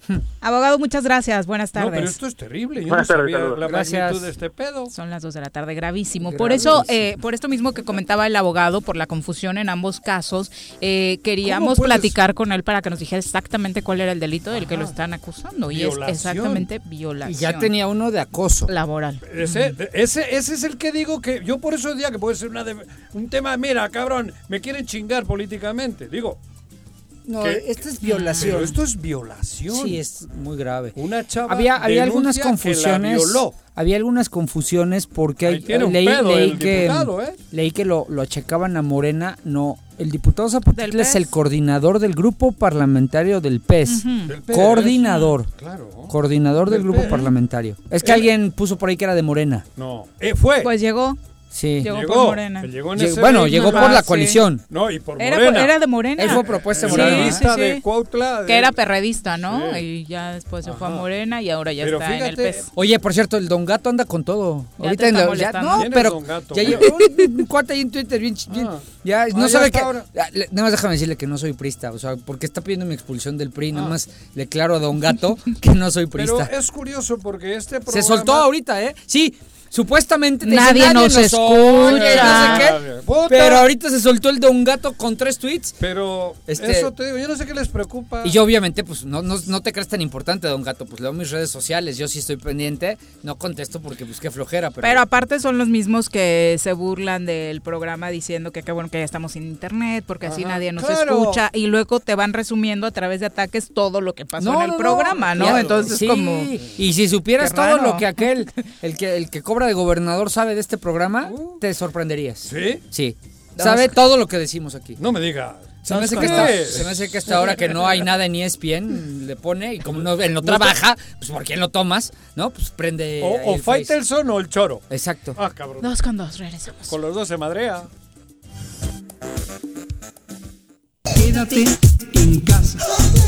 Quédate en casa. Quédate en casa. Quédate en casa. Quédate, quédate, quédate. Y escucha. En Yautepec se trabaja por tu bienestar y el de tu familia, logrando realizar obras de gran impacto en nuestro municipio. Tal es la construcción de la carretera Camino Viejo, con pavimentación ecológica que facilitará el traslado rumbo a Cuernavaca. Y aún faltan muchas obras más. Agustín Alonso Gutiérrez, continuidad en el progreso. Hoy la escuela está en mi casa. Así es, en el Colegio Cuernavaca hemos adaptado nuestro modelo educativo a las plataformas digitales para que ellos sigan aprendiendo en línea. Kinder, primaria y secundaria. Conócenos, colegiocuernavaca.edu.mx. Tu camino al Más de 60 toneladas de cacharros y 445 llantas han sido recolectadas en Xochitepec gracias al operativo de descacharización. Para seguir combatiendo al mosco transmisor, iniciamos ahora las labores de nebulización en predios, casas y fachadas. De 6 a 8 de la mañana y de 7 a 9 de la noche, la Brigada de Salud recorrerá calles y avenidas de las 14 regiones del municipio. Abre puertas y ventanas de tu domicilio. Si realizas venta de alimentos, mantén tu negocio cerrado. Recuerda, sin criadero no hay mosco y sin mosco no hay dengue, zika y chikungunya. Gobierno municipal, estar bien te lo mereces. ¿Te gustan los caballos? ¿Tienes uno? ¿Sabes montar? ¿No? ¿Quieres aprender?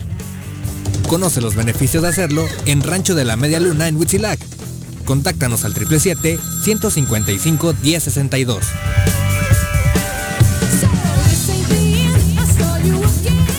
Si vives en la 3 de mayo, aprovecha. Pues durante todo el mes de septiembre, el sistema de agua potable de la colonia tiene para ti 100% de descuento en recargos y gastos de cobranza. Te esperamos con todas las medidas de sanidad en la avenida Emiliano Zapata número 142, a un costado de la ayudantía. O llama al 416-6954 para más información. Emiliano Zapata, Administración 2019-2021.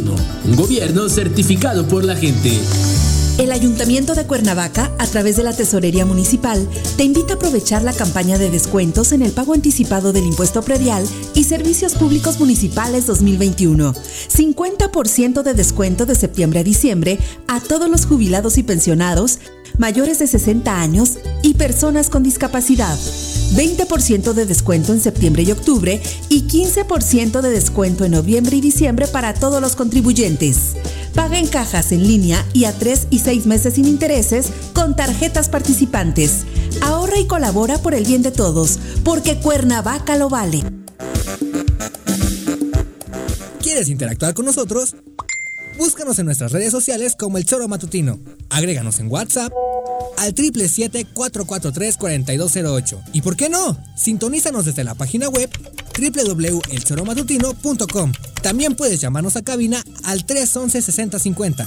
De lunes a viernes, de 1 a 3 de la tarde por Radio Desafío. Somos la mejor revista informativa del país. Somos...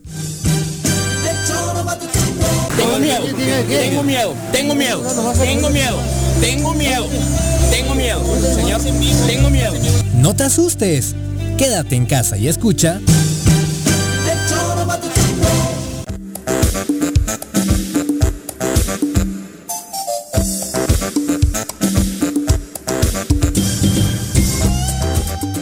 Dos con seis de la tarde, gracias por continuar con nosotros, que ya no es coordinador del PES, dice Marta Fernanda Cerón. eh, ¿Desde cuándo? ¿no? ¿Desde No cuándo, sé, Monza? sí, sí. A ver, porque no, no se anunció No el cambio, cambios, ¿no? Pero a lo mejor me equivoco, mi Martiux, pero, pero este... Coordinador de la fracción. Sí, del, del PES, grupo, en es el fracción, grupo parlamentario. Del grupo del, del, Del PES, Congreso. Ah, sí, no sé. pero no, no, ¿y quién es? Zapotitla. Ajá, pues no sé cuándo hubo cambio o quién es ahora el coordinador, porque, Zapotitla está en un pedo. digo, es algo, Muy es una, serio. es una acusación Digo, muy grave. No, no joda. Muy grave. También, no, no, no hagamos, ¿qué? a, a mí no es santo de mi devoción él, No hagamos pero qué. no hagamos lo que hacen con nosotros. No lo crucifiquemos. No, a ver. Que sean las investigaciones. ¿no? dije. ¿No? Porque yo, yo pensé que era acoso. Y en el acoso sí puede, digo, Es Andrés Duque, el nuevo coordinador. Ah, es Andrés Duque. Sí, el día que Ah. presentaron a la nueva diputada, Erika García, que se pasó del PT Ah, entonces al fue la PES, semana fue, pasada, no ajá, sabía. Ah, ok, sí, ya Paco, es un Andrés grupo Duque. si te quiere joder, Que también llegó por Morena y se cambió el PES. si te quiere desprestigiar, con acoso es suficiente. Si hay una mujer que, Que acusa violaciones violación, algo. Es por algo. es un pedo. Es un pedo. Digo, Yo no- creo que el Congreso atenderá esta denuncia por con eso- lo debido, ¿no? Pero, En mi- en pero mi legi- eh, o sea- por eso mi reflexión, En mi- Paco, en mi es bien distinto cuando, bueno, una madriza te me, pone... me está acosando laboralmente. Bueno, tiene una demanda de, de- de violación. Una mujer para que se atreva a ir al juez a decir me violaron es un pedo. Es un pedo. Porque el otro es mucho más. Fíjate que Una- una- en una peda o en una eso como que es igual de dañino o parecido contra la mujer, pero el delito es otro, en mi, cabrón. primer, en mi primer legislatura. No. Yo no la- recuerdo un caso tan grave, eso estaba haciendo. No, en la del Es- 2006. esto sí es grave. Ajá. Aquí Sí. no es que te No, es dicen que tú eres Aquí- narco. Aquí están. No, No, no, no, no, por eso. No, que me digan mil veces a mí que no pasen estas Eso, cosas. No, no, no, a eso claro. te digo. No, no, por supuesto. A mí que me digan Pero- terrorista o narco, que me No, lo que demuestren. no- Pero que si hay un narco que te empina y te denuncia, sí tienes Sí, hay de delitos a delitos, Claro. incluso comparado con desvío de mi- recursos y demás, que tienen que atenderlo y todo. Una mujer le ha mi- denunciado en- mi violación. en mi legislatura- Creo que se tiene que defender bien. No, claro. Y tiene que ser muy claro y no andar con estas cosas, bien. por supuesto. No es un golpe político. En mi legislatura del 2006, en la primera, en la 50, em, ya sobre el final de la legislatura, ¿Qué? a una muchacha que nos ayu- ayu- ayudaba como edecana ahí en el Ajá. Congreso, que son las que nos ayudan con eh, asistiéndonos en- cuando estamos en pleno. Sí. Eh, la violó un asistente, un secretario técnico de una comisión asistente de un diputado. La violó. La violó. Eh, Comprobado. De hecho, Sí, sí. no solo, o sea, no solo fue una violación, Agresivo. no sea, solo fue eh, eh, la Penetración, no, la agredió. Ella llegó toda moreteada, golpeada de su carita. Este es una muchacha guapa, muy guapa, Ajá. con su con, Bueno. con collarín. Este y evidente, se procedió, el, el, es- el agresor fue a la cárcel Joder. y a ella tengo entendido que el Congreso la, la, la, la jubiló, o sea, le garantizó una pensión vida. de por por vida. vida. Es Sí. que creo que lo mínimo que puede hacer Pues el es Congreso responder, es responder. Porque fue un, un acto Y te, desde el Congreso. y te estoy hablando de que fue un secretario técnico, no un diputado. Imagínate aquí Bueno. la gravedad de, de- No, no. Sí cobra El relevancia. acto es un El acto es el mismo. El acto el es el mismo, es la misma bajeza. claro. Pero el hecho de que sea un Ah, no. diputado sí es un agravante, ¿eh? Implica más. Agravante, no, no, no me. No hay posturas todavía por parte de ningún integrante del Congreso actual. Eh, es la duro, senadora duro, Lucía es- Mesa ya se pronunció a través de sus redes duro. El sociales. presidente ¿eh? del PES debería de salir a decir algo también, ¿eh? Argüelles debería de, de comentar algo porque Al final es gente de Eh, su partido. O sea, cuando algo pasaba así con alguno, alguno miembro de no es- nuestros partidos, no el lo- presidente del partido también tiene que salir a decir, ¿eh? Si no es lo mismo que te hayas robado cinco pesos a que hayas violado a una mujer. Ni parecido. Vamos, nada, qué No, cabrón. no, entendemos la magnitud. la corrupción A es ver, una cosa y el otro. Juanji, entendemos la magnitud de lo que No, quieres sí. decir. Es que no quiero ir más allá porque creo que es un tema que se nos sale de la mano, güey. O sea, repito, cuando es un golpe político entiendo hasta cuando te Como a mí. pueden, O cuando sea, te pueden a mí me quieren de que has- aplicar un, un golpe político diciéndome que, que si me expulsan del PRI no soy del PRI o que si estoy vinculado por ser Sí, amigo de Ángel. Pero en el tema Esa es una Se queda en el mamarrachada. chismecito político, Esa es una ¿no? mamarrachada. Esto, esto es algo muy No, serio. Esto, esto yo no sabía la- el tema de Es la un delito magnitud, grave. Es violación, No no, es acoso. Sí, por eso entonces No es no puede estar- salir tan sencillo Es que ni decir- siquiera debería estarse discutiendo por qué no está estipulado que un diputado que enfrenta un, acusaciones no de un entiendo. delito grave deje de ser diputado y enfrente el proceso. Por eso, ¿no? o sea, si, si un ¿No? diputado sale ahora, pega cuatro tiros en una en el pórtico de la iglesia y mata a cuatro, ¿tiene fuero? No, porque es en flagrancia. El fuero nunca aplica en flagrancia. Ah, bueno. O sea, o sea, y si- si no le detienen en flagrancia, Ah, sí, tiene fuero. Pues no te acuerdas al del PRD. No, no me que- acuerdo, güey. Que tuvieron que, que lo guardaron ahí en el Congreso o hasta sea, que... se demuestra a los cuatro días de que fue el Tiene cabrón. que haber juicio de procedencia, Juanji. Y ese juicio de procedencia, ¿quién lo tiene Los que hacer? Los compañeros sus- de él. sus cuates. O sea, si Eso es lo que pidió el abogado, que se pronuncie no solamente con un discurso, con un juicio de procedencia para que puedas a Potitle ese enfrentar fuero, este ese cargo. fuero está muy, mani- muy, muy, muy, muy jodido en México. Porque una cosa es porque te quieran hacer daño político. Sí. Pero otra que seas un pinche criminal. Hablando del Congreso, ya este jueves va a comparecer el fiscal Uriel Carmona y también Ah, qué el vicealmirante. Creo que sí le dieron Punto. permiso porque dijo que solo si se lo ordenaba el gobernador iba a la comparecencia. Que Eh, así suele ser, ¿eh? Así suele ser con los secretarios de seguridad. Bueno, Bueno, finalmente el Y- y- fiscal... y con ajá, todos porque- los secretarios será, ¿no? No, no con todos, pero el de Es que el tono sí. de, de Guarneros fue como solo Me- si me lo dice Cuau, no porque me lo digan los eh, diputados. Ay, sí, no, ahí está Ajá, mal, El tono a la hora que no lo sé. preguntan me parece que fue más en ese tono. Eh, Uriel Carmona irá o no irá, esto es lo que dice el fiscal eh, sobre la comparecencia del jueves. Sí, ya me notificaron, va a ser el jueves, jueves qué es, 24, jueves 24 a las 10 de la mañana en el Congreso del Estado. Y pues todo el equipo de Fiscalía está ansioso pues para ver a los diputados, lo que queremos es estar con ellos y explicar la situación. No es un tema inverso, ¿no? Nosotros queremos verlos. Siempre, yo en lo personal, siempre quiero estar en contacto con ellos, pues para decirles qué es lo que tenemos que hacer para mejorar todos. ¿Y qué se tiene que explicar, fiscal, ahí? Pues lo que está pasando en Procuración de Justicia, tema de recursos, tema de políticas públicas, tema de que volteen la mirada a la Procuración de Justicia en Morelos y se los vamos a decir con respeto institucional, pero sí necesitamos que el Congreso del Estado tome cartas en el asunto en, el- en- en temas de Procuración de Justicia. ¿Va a pedir recursos también? Sí, sí, vamos a pedir un incremento. Ahorita estamos eh, por encima de 700 millones al año. Vamos a pedir para el próximo año Pues ahí está, él al contrario, estaba ¿no? ansioso por ir a ver a los diputados, Ándale. dice el fiscal Uriel Carmona. ¿no? Jódete y baila, decían en mi pueblo. Pero además, además los diputados. Qué bueno, no- ¿eh? Pero oye, pero además, llamarlo a comparecer, él, él está obligado a asistir al Congreso cada seis meses a rendir un informe. Entonces. bueno, pero está viendo la, la diferencia de la En las respuestas. ¿no? Sí, El por día, supuesto. A mí sí me manda. Y él dice, ¿cómo? Pues claro siempre que ha voy, sido, cabrón. siempre Uriel siempre ha tenido muy buenas salidas. Pero este, no es salidas. Salidas o sea, es que es ingenioso. me refiero a eso, a que siempre ha contestado pero va, bien. pero Claro, va. va, claro. Ahí está. Pero él siempre ha sido así, él siempre desde dar la cara y de Por estar. eso, sí. ahí va. El fiscal. Ahí va. Y además, ¿sabes qué? Y les va a decir, oye, necesito. La- en- Oye, en ¿y sabes- lugar de los 900 millones que tiene un cabrón sentado en chupando Y que me avienta todas las bolitas. y que le avientan todas las bolitas, cabrón. ¿Y qué es ha de ser el papá de Don Gato?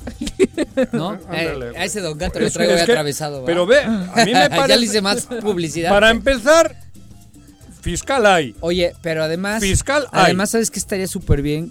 Digo, Habría que ver qué- con qué el otras hay- funcionan. Con el cariño que hay a Uriel, eh, yo, Sí. creo, yo le aconsejaría que además de paso aproveche para responder al gobernador, porque el gobernador las últimas dos semanas Se la está no, ha, no ha dicho otra cosa más que que le exige al fiscal que resuelva. Sí. No, no, gobernador, te exigimos a ti con tu secretario de Que no seguridad haya que no haya, que prevengas. Claro. Y que haya economía, y que haya salud, y que haya educación, y todo lo que te falta por hacer. ver, no es el fiscal, eres paso tú, el, paso. eres tú el que no está haciendo tu trabajo. Bueno, también ayer el fiscal se reunió acompañado de la diputada Alejandra Flores. La, eh, Uriel y fue Alejandra. gestionada la reunión a través de ella con los familiares de víctimas de los hechos de violencia registrados en la colonia Antonio Varona. Mira. Eh, ahí pudieron expresar los padres de los jóvenes la preocupación, primero, por la criminalización a, a los muchachos, por la inseguridad que se sigue viviendo. O sea, no todo se acabó el primero de septiembre, que fue la masacre. En la colonia continúa existiendo inseguridad y quieren conocer por supuesto, avances de las investigaciones eh, realizadas hasta donde jurídicamente se les pueda informar. Eh, en esta reunión, el fiscal expresó su respeto y apoyo a quienes resultaron afectados, les dio la información que hasta el momento sea pertinente y pues se comprometió a trabajar en el esclarecimiento de este asesinato terrible, ¿no? Del cual fue protagonista. Hoy estuvieron con Cuauhtémoc también. Por fin lo recibió. Tres, O sea, pero fue una representación jurídica. No, ¿crees que no fue? directamente no, la familia. No, no, no, sé si será. Yo leí representación jurídica, ¿no? Se reunieron ahí con guarneros. ¿Hace cuánto tiempo que murieron los chicos? El primero de septiembre fue eh, los terribles hechos. 22 días. 22. Se ve que alguien de su equipo de comunicación le dijo, oye, ya vete, vete a verlos, ¿no? Ya hablaron con Ángel, ya fueron al Senado, ya han estado exigiendo y subiendo la voz para que se les descriminalice y encuentren a los agresores. Pero además, ya han pasado 22 días, ya están más y fríos. Y 22 días después, Sobre todo apareció el gobernador. Qué bárbaro. Bueno, son las 2 con 17, nos vamos a una pausa, regresamos con más.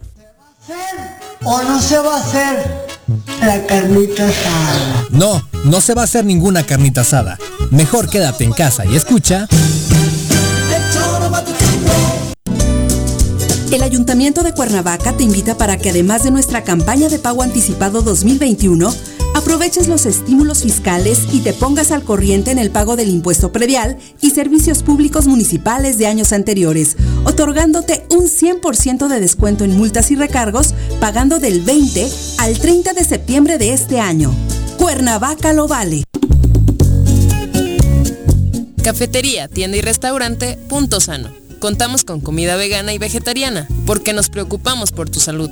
Ven y conoce nuestros productos orgánicos y suplementos alimenticios, al interior de Plaza Andrómeda, local 19, en calle Pericón, Lomas de la Selva. Contáctanos al 372-3514 o búscanos en Facebook como Punto Sano Cuernavaca.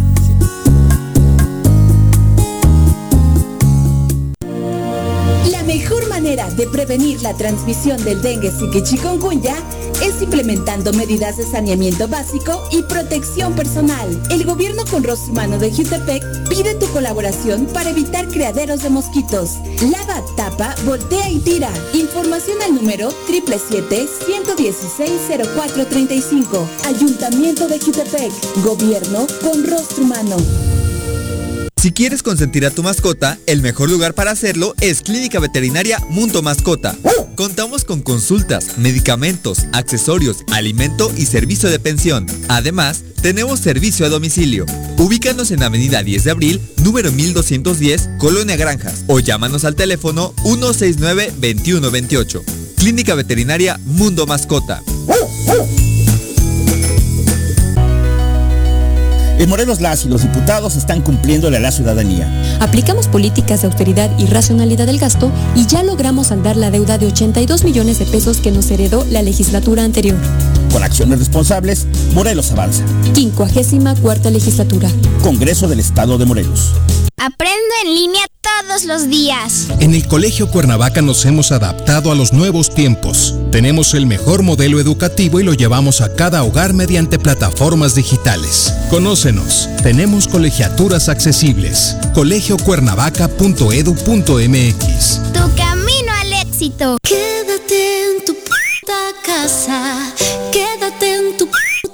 Casa. Quédate. Y escucha.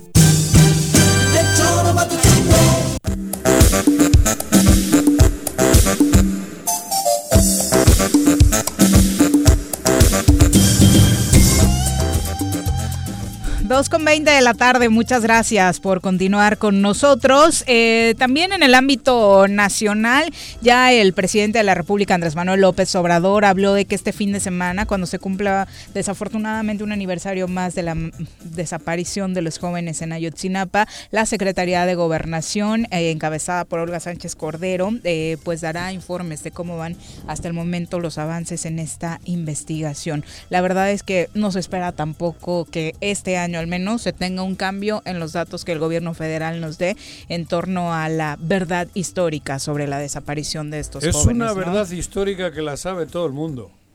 Y lo digo ahora como lo dije de cuatro años. Es una verdad histórica que la sabe todo el mundo. Lo que pasa que esa verdad hace mucho daño. Pues no Sí. sé si este sexenio incluso le alcancemos a conocer, ¿no? Mm, Yo, vamos, a mí me parece que... Que sí fue un compromiso también de Sí, Andrés pero, va, pero yo entiendo que va a haber un manejo, creo que mucho más, más, más familiar, pero la verdad le hace daño al país. Pero Andrés Manuel se comprometió a darla a Lo que estoy diciendo, te digo que lo que digo ahora lo dije hace cuatro años. No estoy que- diciendo que Andrés Manuel eh, tiene un pedo lo mismo que tuvo Peña Nieto, ¿eh? Tiene que- ¿Quién que- fue cuando con Peña Nieto? Con fue? Peña fue el tema. Es- era una situación que yo no vamos Peña Nieto sabía en esa en aquel lo que pasa es que quién lo dice quién lo dice cabrón al país quién le dice porque eso es una situación que explota ahí pero que está en todo el país todavía. Hay situaciones bien cabronas. Muy, Muy. muy, muy difíciles en México. Bueno, ¿cómo va el tema de los expresidentes? Ya el Senado envió al Instituto Nacional Electoral dos solicitudes ciudadanas sobre la consulta de juicio a expresidentes para que corrobore la autenticidad y el número de firmas. Ahora le toca este trabajo al INE. La solicitud de consulta popular promovida por Jacob Polemski se entregó dentro del plazo de ley y se remitió ya al INE para que en un plazo de 30 días se verifique si cuenta con por lo menos 2% de los inscritos en la lista nominal, que se supone que era para eso que te estaban pidiendo la credencial de elector. Recuerden que la pregunta propuesta fue, ¿estás de acuerdo con que las autoridades correspondientes realicen una investigación sobre presuntos actos ilícitos que hayan causado afectaciones o daños graves al país realizados por los expresidentes de México y en su caso se inicie un procedimiento judicial garantizando el debido proceso? Vamos a ver cómo quedaron las respuestas de quienes participaron en esta consulta ciudadana terminada apenas el pasado 15 de septiembre. Eh, finalmente, también quedó formalmente registrada y turnada al INE la petición de otros ciudadanos, Manuel Vázquez Arellano y Norma Ariadna Sánchez Baena, con firmas también de ciudadanos bajo el mismo cuestionamiento. Si el INE valida el número de firmas, ya el presidente de la mesa directiva del Senado enviará a su vez a la Suprema Corte de Justicia la petición para determinar la constitucionalidad de este este juicio contra los expresidentes. Así que la respuesta la tendremos este año, ¿no, Paco? O sea, no va para alargarse ya más este tema. No, porque En cuanto termine el INE la revisión de estas firmas. Pues sí, pero bueno, pero creo que va a ser hasta el 2022, ¿no? Ah, perdón, no, un mes No. después de la elección, en De- agosto de ajá. 2021. Pero si va a haber o no va a haber juicio, se define este mismo. Pues sí, este en mismo agosto del ¿no? 2021 tiene que estar eh, la, la consulta, se conoce rápido los datos, este y pues se procederá. Ujú. Que podrían empezar mañana si quisieran, ¿eh? sí porque ellos no tienen fuero no Sí, mañana podrían investi- arrancar las investigaciones. No hay necesidad las de investigaciones igual ya arrancaron Pues sí, no, no hay necesidad de consultarle al pueblo. ajá. Pues Yo- sí, ya, no, pero- que fue siempre el cuestionamiento, ¿no? Yo creo que si quiere el presidente, sí, claro. mañana que se arranque, ¿eh? Claro, pero la situación es que tienes todavía la fuerza de que el pueblo te dice, va, cabrón. La ley es Sí, la ley. ya, y, la, ya. y la fuerza de la ley está en su Hay, cumplimiento. le- hay leyes no, que... no en Sí, otra cosa. Ya, ya, ya, ya, ya, ya. Ya, Si- si, la- rápido. si en México hubiesen aplicado la ley, cabrón, eso. ahora estaría Salinas de Gortari estaría en la cárcel, güey. Y a ti y a mí no nos hubieran sacado 50 mil videos. Claro. Y no nos estarían Exacto. diciendo Pues cosas. hay que empezar a hacerlo. Y tendríamos una emisora de radio, porque la gente decente tiene que tener una emisora de radio, cabrón. Bueno, vamos a saludar No- no ahora. los grupos que hay por ahí de mafias. a través de la línea telefónica ¿A a? Jacob Polemski, a, que, a quien recibimos con muchísimo gusto en este espacio. Eh, Jacob, ¿cómo te va? Muy buenas tardes. Buenas tardes, Siri, qué gusto saludarte. Igualmente ¿Cómo acá. estás, Jacob? Te habla Juanjo. Mil Yo años. lo sé, Juanjo, me da un gusto oírte, no sabes, estaba oyendo hablar, Ajá, ahorita espero que me salude ya. Eso. y también nos acompaña Paco Santillán acá en, Buenas tardes, en la mesa. Un saludo, Paco.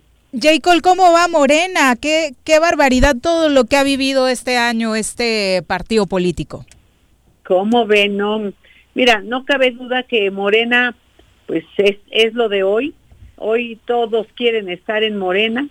Hoy todos los que, bueno, mira, ahora sí que propios y extraños, los que trabajaron, eh, los que no trabajaron, los que nunca nos acompañaron, todos quieren estar en Morena. Jacob, Pero, pero... eso está mejor que los que no quieran estar, ¿eh? Ándale, claro. Pero hablando ya de Morena, tú eres una persona que has estado al frente, que estás al frente, que eres Morena, pero o te quieren o te odian. A ti, digo, en lo personal, o te quieren o te odian, ¿no? Porque parece que no estás en medio para nada. Tienes un sector que no te quiere y un gran sector que te quiere. ¿Cuál es tu situación real en Morena? Bueno, mira, yo creo que eh, los militantes me apoyan Ajá, y me conocen y me quieren. Creo que los que saben cómo trabajo me valoran, sí. ¿no? Y me reconocen. Pero obviamente mis competidores no, esos no me quieren nada, por Ajá. supuesto. Pues imagínate, no la tienen fácil. Me han tenido que hacer una campaña, este, en contra, una campaña suya con tal de afectar mi nombre para que, para ver si tienen posibilidades en la encuesta. Ajá. Imagínate el tema. Sí, pero por, eso, ¿qué es Morena? ¿Qué ideología? ¿Quién, qui- de los cuatro, cinco, siete o diez que quieren contender para llevar el- la presidencia, quién es el que realmente tiene la ideología de Morena? Porque también hay que pensar en eso. ¿Quiénes son ustedes? ¿Quién, qué, qué busca Morena? ¿Es marxista-leninista? ¿Es gente...? En fin, ¿qué, qué, tiene Morena para que seas tú la, la que tenga que seguir liderando el, el- el partido? Mira, Juanjo, Morena nació como un movimiento. En, nació en, 19, en, mil, no, en 2010, Sí. nació como movimiento. Ajá. En 2014 es que presentamos las firmas y nos, nos este, validan como, como partido. Sí. Entonces ahora somos un partido, pero somos un partido movimiento que es algo distinto al resto de los partidos, pero además con una definición desde que se diseñó el, el- el partido Ajá. de ser un partido diferente a los partidos que hay, o los partidos que existen, ¿no? Claro. Eh, nosotros no queremos hacer más de lo mismo, porque bueno, yo que No repetir el PRD, ¿no?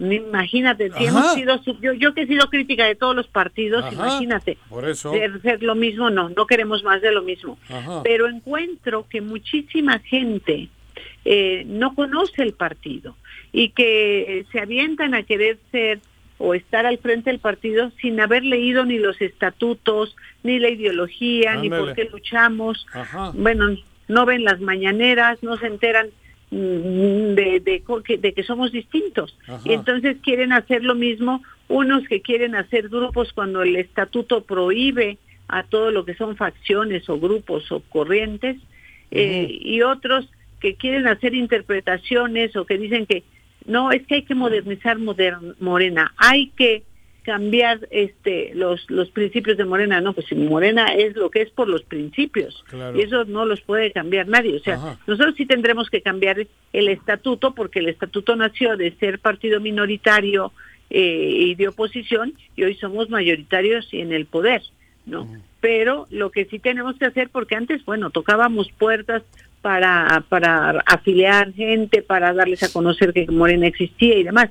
Y hoy, bueno, son cantidades impresionantes de gente que de repente ni conocemos, que se registran Uh. para ser presidentes de, de Morena. Imagínate Uh. el caso. Si yo te hablase de acá de Moreno, de Morelos, madre mía. Hay cada No, yo- uno que da miedo, cabrón. Jacob, durante tu dirigencia no se perdió eh, mm, el control, tal vez no sea la palabra, pero sí la comunicación con los comités estatales y se permitió como que se desbaratara este proyecto de Morena, hablando particularmente del caso Morelos. No, yo déjame decirte que, que ha sucedido. Eh, obviamente, en nosotros en los estatutos tenemos establecido que eh, a falta de presidente, el secretario general toma las funciones de presidente, ¿no? Y yo trabajé con todos los secretarios generales en funciones de presidente y con los presidentes de todo de todo el, el país. Ahora, hay que tener muy claro que nosotros eh, así como nacimos, lo que primero que hicimos fue trabajar para ganar las elecciones y no nos metimos a- al perfeccionamiento o institucionalización del partido. ¿Por qué? Porque éramos muy poquitos, apenas si eh, nos dábamos abasto para, para cumplir con todas las tareas, todas las obligaciones y además no teníamos dinero, era con quien quisiera en forma voluntaria y aportando de su bolsa ir, venir, trabajar, hacer hacer de todo. Entonces, sí, era una situación muy distinta.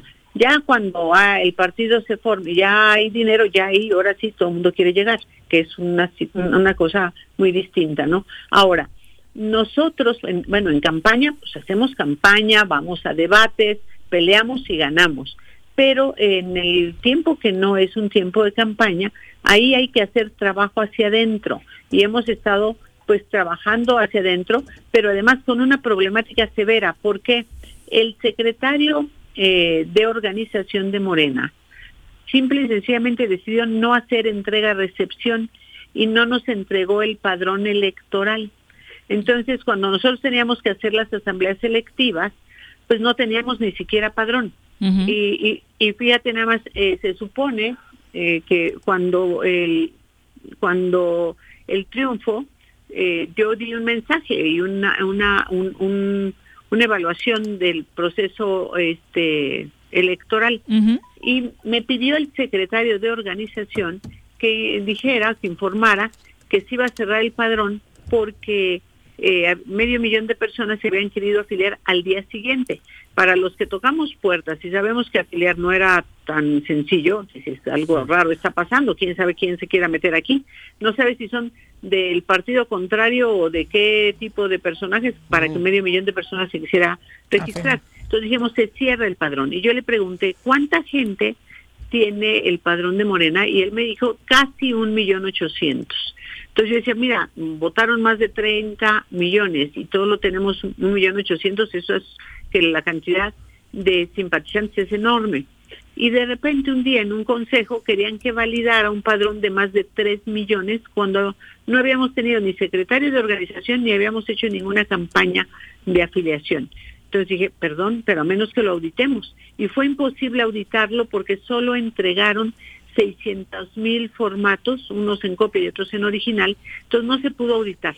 Nosotros, sin embargo, llevamos adelante el proceso electivo, pero como un gran número de militantes impugnaron porque les habían rasurado del padrón, entonces el Tribunal Electoral nos anuló el proceso electivo y nos mandató a, a- a repetir todo el proceso. Y luego eh, la presidenta del Consejo, Berta Luján, eh, pues hizo un evento en el que nombraron a Ramírez Cuellar como presidente del partido, cosa que no está contemplada en el estatuto, porque el estatuto contempla que el secretario general, que es mi caso, es quien está en funciones de, en las funciones del presidente. Entonces, bueno, con todas las ilegalidades nombraron a Ramírez Cuellar, que no era ni consejero, eh, nombraron a ocho secretarios encima de ocho secretarios que existían y que estaban en funciones, y el Tribunal Electoral se los aprobó en una forma, pues para nosotros muy este, difícil de entender. Sin embargo, como es el Tribunal Electoral y nosotros queremos hacer todo con estricto apego a la legalidad, lo aceptamos, no impugnamos y bueno, vimos que le dieron la tarea de reponer el padrón, de hacer las encuestas y hacer convocar a elecciones, cosa que no hizo Ramírez Cuellar. Hizo unas eh, convocatorias que siempre estaban plagadas de errores para que se las impugnaran y que le volvieran a dar un plazo para hacerla otra vez, lo hizo tres veces, nunca tomó en cuenta el tema de género y luego solicitó que el Tribunal Electoral le diera un plazo de 90 días después de que acabara la elección del 21 y las elecciones terminan cuando acaba la última impugnación, o sea, quiere decir se quería ir hasta el 2022. El Tribunal Electoral le dijo, eh, no le dio, no le dio ese, ese- esa prórroga. De hecho, la, el, la, la, ah, lo que le habían dado era hasta eh, antes del 31 de agosto y eh, para cumplir estas tareas. Pero como las incumplió y como el tribunal se dio cuenta que eran pues puras largas las que estaba haciendo, el tribunal se lo pasó al INE. eh, ¿no? Eh, para, para que el INE lo, lo hiciera. Y ahora pues estamos en esa situación. Y ahora surgieron juntaron- 20 mil candidatos. Así es, imagínate el tema, digo, es algo tremendo, ¿no? Porque es como si yo dijera, este, entrar a estudiar a la universidad, este, de, de Morelos y, eh, y, y viniera y estoy estudiando, tengo mi credencial de estudiante y viene el proceso para elegir rector. Y dijera, ah, yo tengo credencial de la universidad, yo quiero ser rectora. Perdón, pero ¿con qué méritos? ¿Con qué Claro. trabajo? ¿De dónde? ¿no? ¿Qué historial? Así estamos. Oye, Jacob, eh, bueno, Dime, dos tres, dos, tres cositas, pero ¿estás obsesionada con estar al frente de Morena por el poder, por lo económico o por cambiar el país? Pues mira, le dice... ¿O no es obsesión? Te voy a decir, eh, número uno, voy a decir, no es obsesión, es convicción. Ajá. Número dos, voy a decir, pues no es por dinero porque yo hago trabajo voluntario, en forma absolutamente gratuita. Ajá. A mí no me paga, no me paga Morena, ni, ni tengo nada que ver con los temas de finanzas, ni quiero tener porque no me gusta manejar tema de finanzas, ¿no? Este, y número tres, y voy a decir que este es el más importante, Morena es sumamente importante, nos costó mucho trabajo construirla, es la verdad la esperanza de, de muchos, muchos mexicanos para hacer un cambio verdadero y dejarlo en manos de gente que viene por ambiciones, por intereses personales, que no conoce el partido, que no lo respeta siquiera eh, cuando se atreven a apuntarse sin mérito alguno, pues la verdad me, me no solo me compromete, me obliga a cuidar al partido, a estar ahí eh, trabajando para que las cosas este eh, salgan bien, ¿no? Y, y- y- garantizar, porque yo creo que debemos hacer un cambio de estatuto que amarre, que, que blinde al partido para que no esté en la situación de vulnerabilidad que está hoy, en la que un grupito faccioso se pone a moverse y, y- y hacen mucho ruido. Mira, el Ajá. puro, el simple hecho de que tienes gente haciendo campaña cuando en el estatuto no se contempla hacer campaña para temas internos o el hecho de que tengas a tres legisladores que no renunciaron con 90 días de anticipación cuando el estatuto contempla que no puede participar. Entonces, Mo- Morena es igual que todos. No, Morena no es igual que todos, por eso estamos peleando. Ajá. Los que son, los que son igual que todos son los que quieren meterse a hacer, Ah. a, a hacer en Morena lo que harían en otros partidos. Ya. Oye, Jacob, y otra última por mi parte pregunta de acá de Morelos. Yo realmente, vamos, yo hablo personal, simpatizo, admiro a Andrés Manuel, pero llevo dos años que me parece a mí que en Morelos Morena ha dejado mucho que desear. No le ha dejado el protagonismo a un partido antagónico, al PES.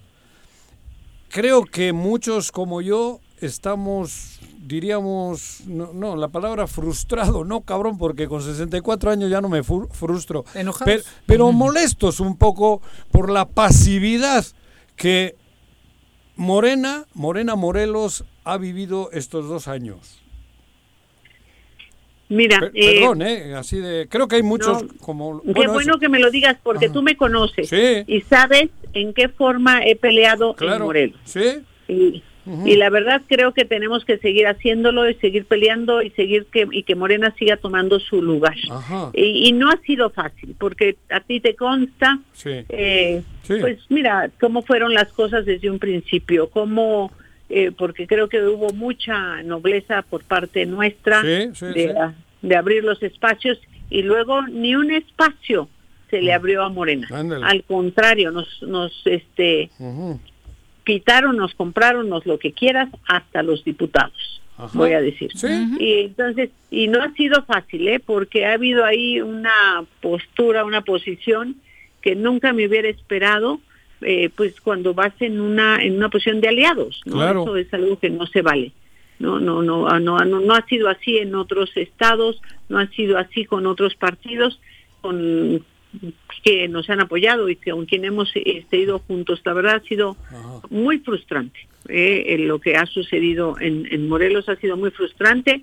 Yo lo comenté pues, todas las veces que me invitaste a- al programa, Claro. porque sí, y yo quiero decirte que sí, yo sí, yo sí me siento frustrada por estas, Ajá. este tipo de situaciones. Entonces, pero eh, Jacob, pero a pesar de eso, por eso, pero a pesar de eso, Morelos es morenista. Digo, la mayoría. ¿no? Absolutamente. Las Con los ciudadanos. En los ciudadanos hablo, ¿eh? Sí. Hay otros partidos y hay otras ideologías. Pero a pesar de todo eso, hay hoy las encuestas Morena en cabeza. Aún habiendo tenido este silencio o este. este ¿Cómo decir? Esta alianza. esta alianza, ¿no? Aún así, creo que si ustedes reaccionan, Morelos es zapatista.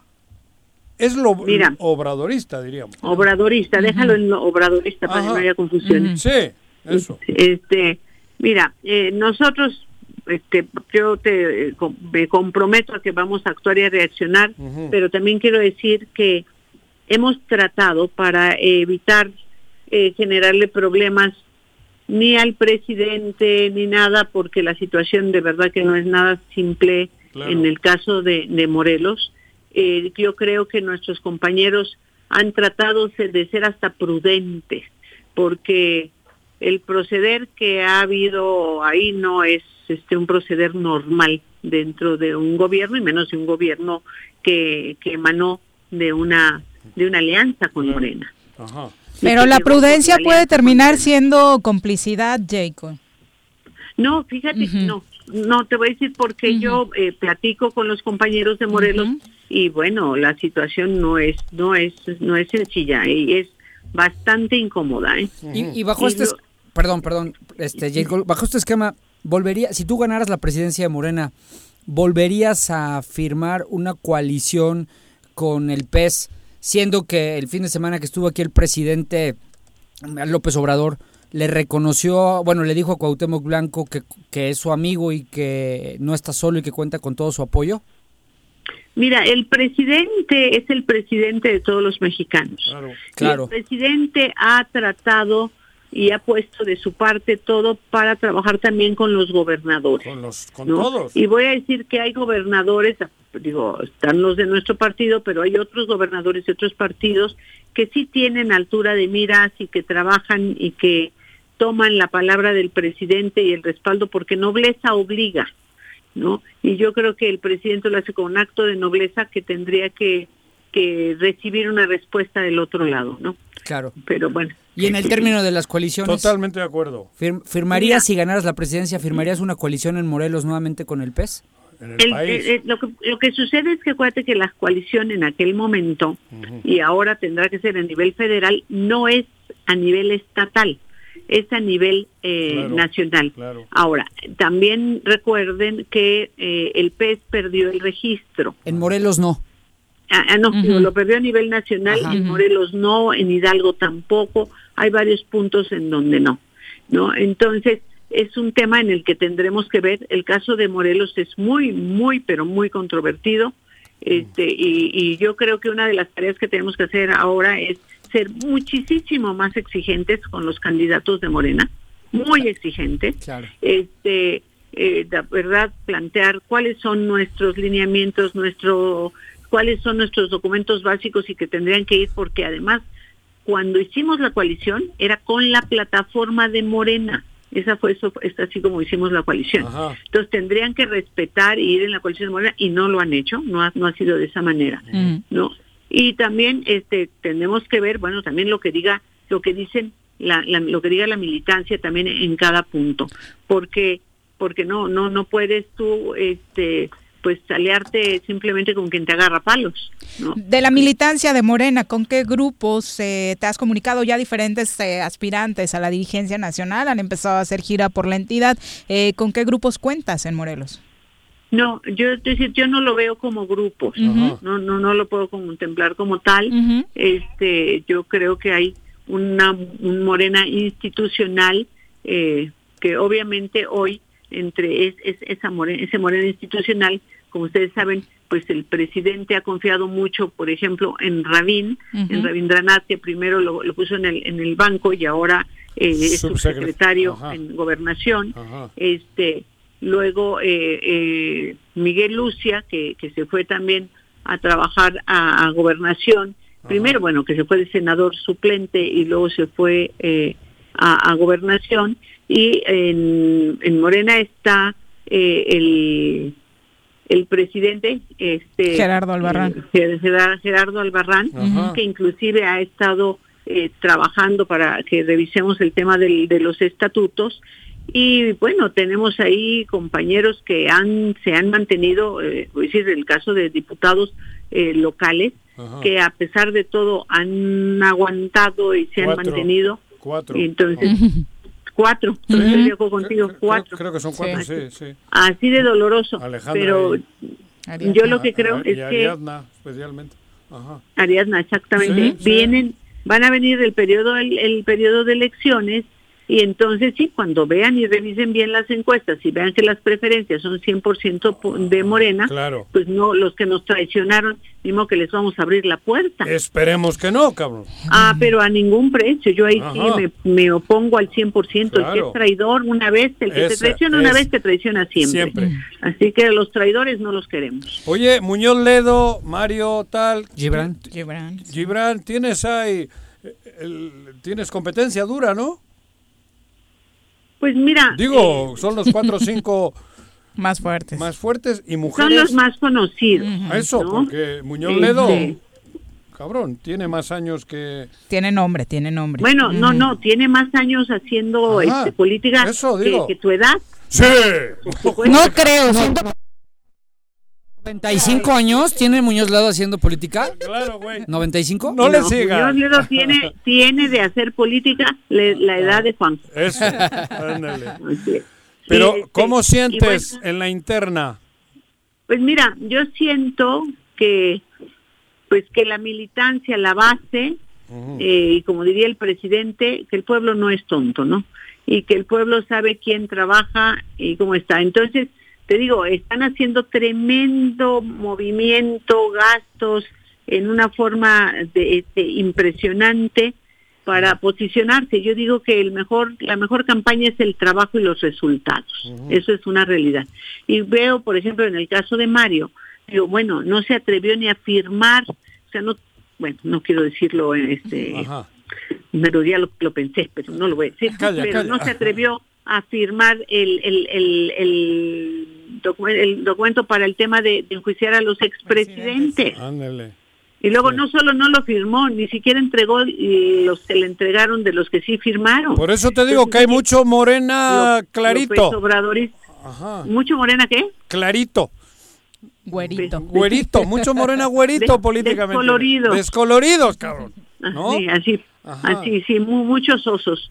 Eso. Muchos osos. Pero se les nota, ¿no? Porque, mira, bueno, si tú piensas cuando el presidente le dijo lo de los fideicomisos, cuando les dijo que, que todo lo que habían hecho era meter a los consejeros del INE y no metieron los fideicomisos, digo, es una cosa impresionante, Ajá. porque el presidente dijo, no fue una ocurrencia, esa fue una propuesta de campaña. Claro. Y le pus, les puso ahí para que vean que era una propuesta de campaña. Oye, tres días después o cuatro días después, le manda que ya metió cinco fideicomisos y el presidente dice, hombre, de 200 fideicomisos me salen con que cinco.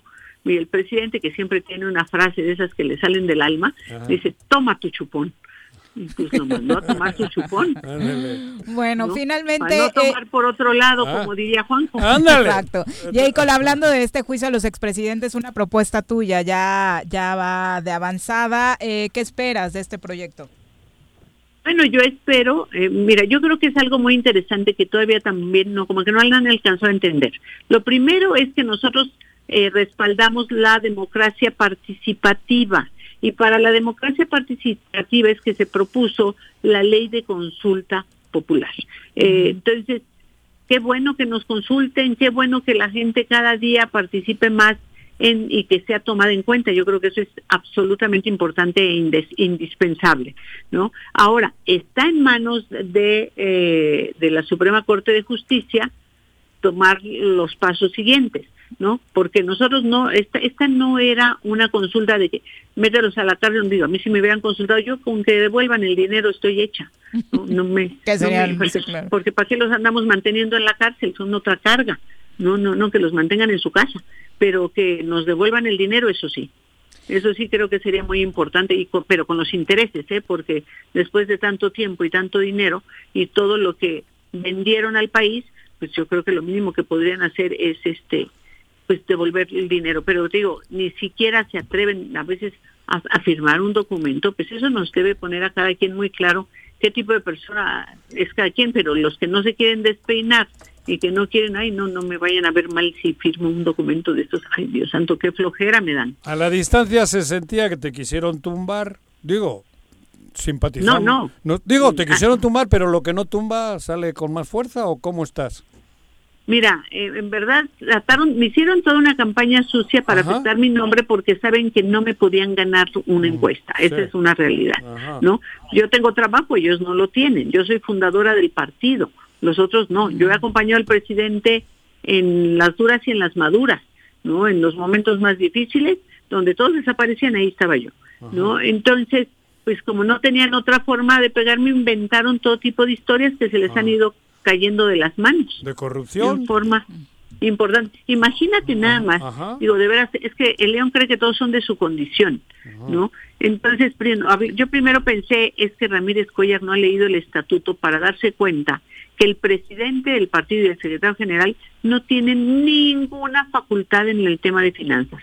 Es absolutamente un tema del secretario de finanzas, ¿no? Y en el caso de los presidentes a nivel eh, este, nacional en cada estado, firma el presidente y el secretario de finanzas, firman conjuntamente. En el nacional no.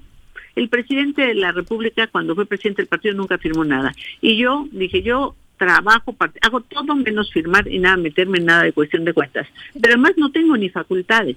Pero eh, cuando dicen, le vamos a hacer una, le vamos a mandar una auditoría a la gestión de Jacob, pues cualquiera cree que yo manejo los recursos. Y por supuesto que yo no manejo eh, los recursos. A mí si me querían hacer una, una, una auditoría me la tendrían que hacer para ver cuántas elecciones ganamos, cuántas perdimos. Ahí sí me la tenían que haber hecho, pero era una forma de manipular y de engañar a, la gente. Jacob, aprovechando que apenas hace 20 días daba el presidente su segundo informe de gobierno, ¿cómo calificas la administración de este país en las manos de, de Morena? Pues mira, yo lo califico extraordinario. Te voy a decir por qué. Número uno, el presidente llegó a la presidencia y no se mareó, cosa que la mayor parte llega y, da bandazos y se marea. Luego, el presidente es absolutamente eh, congruente y, está trabajando para cumplir con todas y cada una de las propuestas que hizo. No, no está en la ocurrencia, está haciendo lo que, lo que ofreció, lo que comprometió a hacer. Y luego en ese informe era impresionante porque pues había poca gente, pero había gente muy representativa, había empresarios muy grandes y demás. Y no por eso les hizo un mensaje lisonjero. Él dijo, en el pasado se rescataban a, los grandes empresarios, ahora se rescatan a los que menos tienen, ¿no? Y se los dijo ahí, ahí enfrente. Y antes los empresarios no pagaban impuestos, ahora han pagado impuestos. Y era un hecho, una realidad. Por años y años no pagaron impuestos los más grandes, eran solamente los más pequeños. Y luego también comentó, y querían que nos endeudáramos para salvar todo esto. No, pues tampoco eh, se endeudó. Y yo creo que él le ha dado tanto énfasis al sector salud que se lo dejaron desmantelado. Si te fijas, él no empezó a poner primeras piedras para lucirse, como lo han hecho siempre, que hacen negocios, les dan una comisión por, por la obra, y entonces inauguran obras aunque no las terminen, no equipen y demás. Él eh, eh, lo que hizo fue rescatar y, así lo comprometió. Primero todo lo que estaba, todo, todo, lo, todo lo que le dejaron incompleto, inconcluso. Este, y está trabajando para tener, y si te fijas, pues no ha tenido México los problemas que han tenido otros países, hasta inclusive países muy grandes, de que no tuvieras espacio dentro de los hospitales, entonces se fue administrando, manejando todo esto para no llegar a extremos. No había ni las mascarillas, ni, ni los respiradores, no había ni la, el número de camas, porque con el neoliberalismo cada día se fue desmantelando y se fueron teniendo menos camas en, el en, la, en, el, sector, salud. Eh, pues yo creo que el presidente ha hecho muchísimo en medio de una pandemia, de una situación terrible, porque también le tocó que cayera el precio del petróleo de una forma espantosa. Entonces, el mantenerse y seguir con el proyecto, el programa sin moverse, sin endeudarse, sin nada, yo creo que eso no lo hace cualquiera más que un estadista como el presidente López Obrador. Muchas gracias por la comunicación, Jacob. No, gracias a ti, Viri. Jacob, muy buenas tardes. Ahí cuando vengas nos visitas, por favor. Cuando vaya por allá seguro que te visito, pero Juanjo, háblame más seguido que me tienes muy abandonada. Ándale. Hasta luego, buenas tardes. Te quiero mucho. Un abrazo para todos. Tenemos pausa, regresamos. Tengo miedo, tengo miedo, tengo miedo, tengo miedo, tengo miedo, tengo miedo, señor, tengo miedo. No te asustes. Quédate en casa y escucha. El Ayuntamiento de Cuernavaca, a través de la Tesorería Municipal, te invita a aprovechar la campaña de descuentos en el pago anticipado del impuesto predial y servicios públicos municipales 2021. 50% de descuento de septiembre a diciembre a todos los jubilados y pensionados, mayores de 60 años y personas con discapacidad. 20% de descuento en septiembre y octubre y 15% de descuento en noviembre y diciembre para todos los contribuyentes. Paga en cajas en línea y a 3 y 6 meses sin intereses con tarjetas participantes. Ahorra y colabora por el bien de todos, porque Cuernavaca lo vale. Si vives en la 3 de mayo, aprovecha. Pues durante todo el mes de septiembre, el sistema de agua potable de la colonia tiene para ti 100% de descuento en recargos y gastos de cobranza. Te esperamos con todas las medidas de sanidad en la avenida Emiliano Zapata número 142, a un costado de la ayudantía. O llama al 416-6954 para más información. Emiliano Zapata, Administración 2019-2021. Un gobierno certificado por la gente. ¿Te gustan los caballos? ¿Tienes uno? ¿Sabes montar? ¿No? ¿Quieres aprender? Conoce los beneficios de hacerlo en Rancho de la Media Luna en Huitzilac. Contáctanos al 777-155-1062.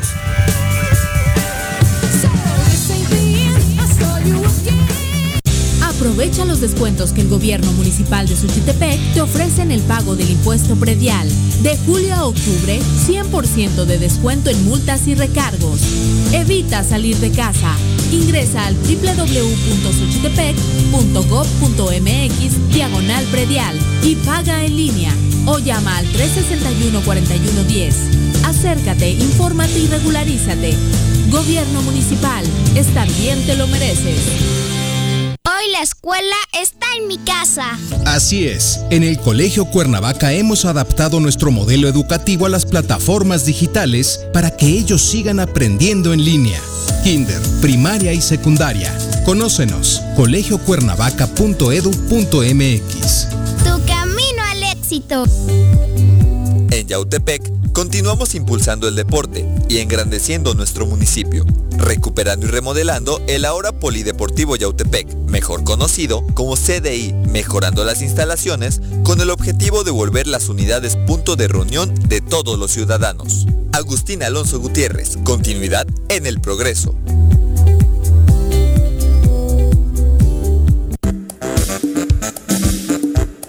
¿Quieres interactuar con nosotros? Búscanos en nuestras redes sociales como El Choro Matutino. Agréganos en WhatsApp al 777-443-4208. ¿Y por qué no? Sintonízanos desde la página web www.elchoromatutino.com. También puedes llamarnos a cabina al 311-6050. De lunes a viernes, de 1 a 3 de la tarde por Radio Desafío. Somos la mejor revista informativa del país. Somos... Quédate en casa. Quédate en casa. Quédate en casa. Quédate en casa. Quédate, quédate, quédate. Y escucha...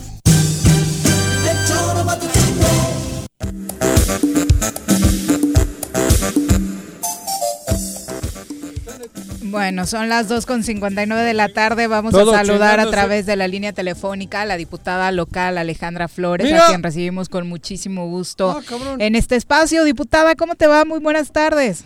Hola, ¿qué tal, Viri? Buenas tardes, Juanjo. Ale, Diputado querida. Santillán, un gusto saludarlos. El gusto es mío, Ale, gusto. Acabamos de entrevistar a J. Cole.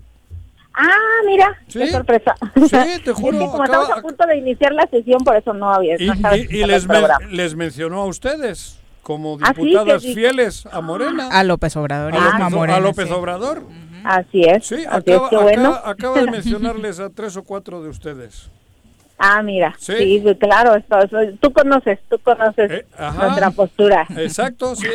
Diputada, muchas cosas que platicar. Una de ellas, eh, ayer eh, trabajaste para que se pudiera dar esta reunión entre el fiscal del estado de Morelos, Uriel Carmona, y padres de los jóvenes víctimas de la masacre del Antonio Varona. Cuéntanos.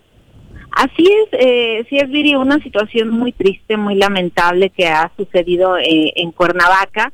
Eh, desde la semana pasada habíamos tenido una reunión ya con los familiares, se concretó el día de mañana, eh, el día de ayer, perdón, una, una segunda reunión, pero ya con eh, la respuesta de una reunión, con un acercamiento con el fiscal. Y bueno, ayer lo platicábamos, independientemente de esta reunión que ellos estaban solicitando, este acercamiento, porque estaban a ciegas, no habían sido escuchados por nadie, no les daban nadie información, eh, simplemente se les trataba como un, una víctima más, ¿no? En el estado de Morelos. Entonces, a pesar de que, bueno, fue una, una cuestión eh, muy lamentable donde 10 jóvenes ahora, ya son 10 los que perdieron la vida y todavía siguen en riesgo su vida de otros más que siguen en hospitales y algunos otros en rehabilitación. Eh, y bueno, el día de ayer se dio este acercamiento eh, donde se les dio respuesta de varias inquietudes que había en el proceso que hay, en el seguimiento a los trámites que han eh, que llevan, eh, que tienen que llevar los padres de familia y bueno, hubo respuesta, creo que fue una reunión muy provechosa donde se informó que ya hay avances importantes en la investigación, sin embargo, bueno, avances que no se dieron a conocer por lo mismo de la secrecía de la investigación. Pero creo que fue muy positiva la reunión porque los padres sintieron ese alivio, ¿no? De, que alguien ya les dio una respuesta de cómo va eh, el avance de esta situación. Sin embargo, pues ellos siguen eh, en ese tema de que independientemente eh, del dolor que sienten de, de haber perdido a un hijo, pues ellos lo que quieren es seguir luchando porque realmente eh, las autoridades generan una estrategia que realmente funcione en el tema de seguridad porque no ha habido una respuesta. Si se les viene, ellos señalaban que fueron, hicieron un, un recorrido, pusieron cámaras, pero cámaras que no funcionan, ¿no? Es lo que señalan ellos. Pero ahí estamos atendiendo este este este grupo de personas que, que, necesitaban, necesitaban ser escuchados y atendidos. ¿Será parte de lo que platiquen en la comparecencia con el fiscal? Así es, será parte seguramente de, de, la comparecencia. Recordemos que no nada más comparece el fiscal, sino también el comisionado estatal de seguridad pública. Vienen los dos, eh, van a estar eh, juntos en la comparecencia, entonces sí, por supuesto, va a ser un tema como muchos otros eh, en, estas, en esta comparecencia. Eh, diputada, eh, hoy se conoció acerca de una denuncia eh, contra eh, uno de tus compañeros, el diputado Zapotitla. hay una acusación de violación. ¿Tu postura ante un hecho de este tipo a nivel personal, cuál sería? mira, la verdad es que es muy lamentable, sin embargo, como diputadas y siendo integrante de un Congreso de mayoría de de diputadas, eh, de mujeres que integran esta legislatura, pues la verdad es que no podemos ser omisos eh, eh, en este caso, no podemos voltear la mirada a otro lado, tenemos que asumir esa gran responsabilidad.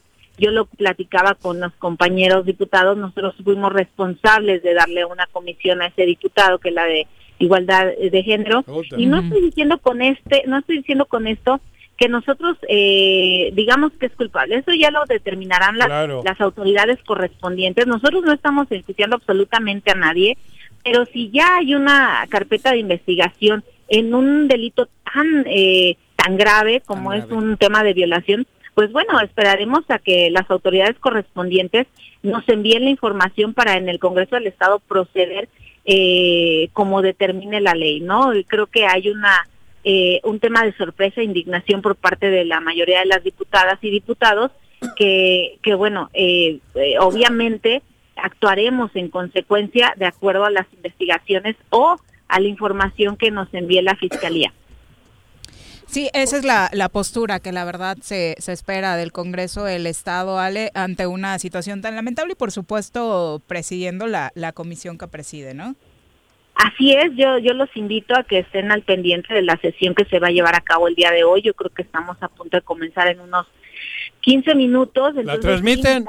sí, sí, se transmite, se transmite toda la sesión en vivo. Entonces, invitarlos a que a que estén al pendiente de esta sesión. Óyale, pero se, se estaría eh, promoviendo o iniciando hoy el juicio de procedencia contra el diputado Zapotitla. No, lo tiene que solicitar a, en la Fiscalía. La Fiscalía tiene que solicitar al Congreso que inicie ese, ese procedimiento y tiene tres días para solicitarlo y nosotros, bueno, se turna la Junta Política y la Junta Política también tiene un plazo determinado para resolver. ¿Y, ¿no? Eh, y obviamente se en votación también en el Pleno. ¿Y qué? Eh, ¿Está el diputado Zapotitla ahorita por ahí? No, no se encuentra en este momento, todavía no inicia la sesión. Ah, ok, ok. Habemos cerca de dos, cuatro, seis, eh, vemos como 12 diputados apenas en el Pleno. Eh, no sé si vaya a venir el día de hoy, pero yo los invito a que estén pendientes de la sesión. Claro. Y el resto de los trabajos en el Congreso del Estado, eh, Ale, ¿cómo van los temas que eh, estaban pendientes en agenda y que sin duda son importantes? El IMIP, el, eh, los nuevos magistrados del tribunal. Así es, eh, Ujú. decirte, en el tema de, de los magistrados eh, había sido muy claro desde que estábamos en la Junta Política de que el proceso eh, teníamos que esperar para que llegara el engrose de la Suprema Corte, hasta que llegue el engrose podíamos avanzar. Sin embargo, hay unos asesores que también abogados que, que dicen no pasa nada si se saca la convocatoria sin el engrose, pero bueno, estamos en ese tema todavía eh, pendientes, sin embargo, bueno, ya salió la, la convocatoria en el tema del INIPE, estamos avanzando. Eh, eh, nosotros traemos una agenda también donde no pase de dos meses en que saquemos mm, la mayoría, sino es que todos los temas que tenemos pendientes, ya hay un acuerdo porque la verdad es que había sido un tema eh, recurrente el- la suspensión de sesiones, los recesos en este Congreso, pero bueno, ya hubo un posicionamiento muy firme por parte del Grupo Parlamentario de Morena en la conferencia de los trabajos legislativos para que ya sea por acuerdo de que eh, no se suspendan las sesiones y que sea ya eh, permanente el día de la sesión todos los miércoles, al parecer va a ser todos los miércoles a las 10 de la mañana que se lleve a cabo la sesión. A- así sea, creo que lo plasmaron así, así sea día feriado, día no importa, pero que no haya un tema que, que nos lleve nuevamente a seguir esa dinámica que ya se estaba haciendo como que muy normal en esta legislatura. Eh, creo que lo- los ciudadanos esperan mucho, a lo mejor eh, es tarde, pero creo que tenemos que retomar ese camino como legislatura. Y bueno, aquí estamos eh, sesionando. Eh, la semana pasada también sesionamos sin ningún inconveniente. El día de hoy así así será y así estaremos haciéndolo eh, el resto de la legislatura. Oye, ¿y van a abordar el tema de los cambios en las comisiones el día de hoy? Eh, mm, no, de las comisiones que están pendientes, la Comisión de Hacienda no, ni la Comisión de Puntos, son dos eh, pendientes que tenemos.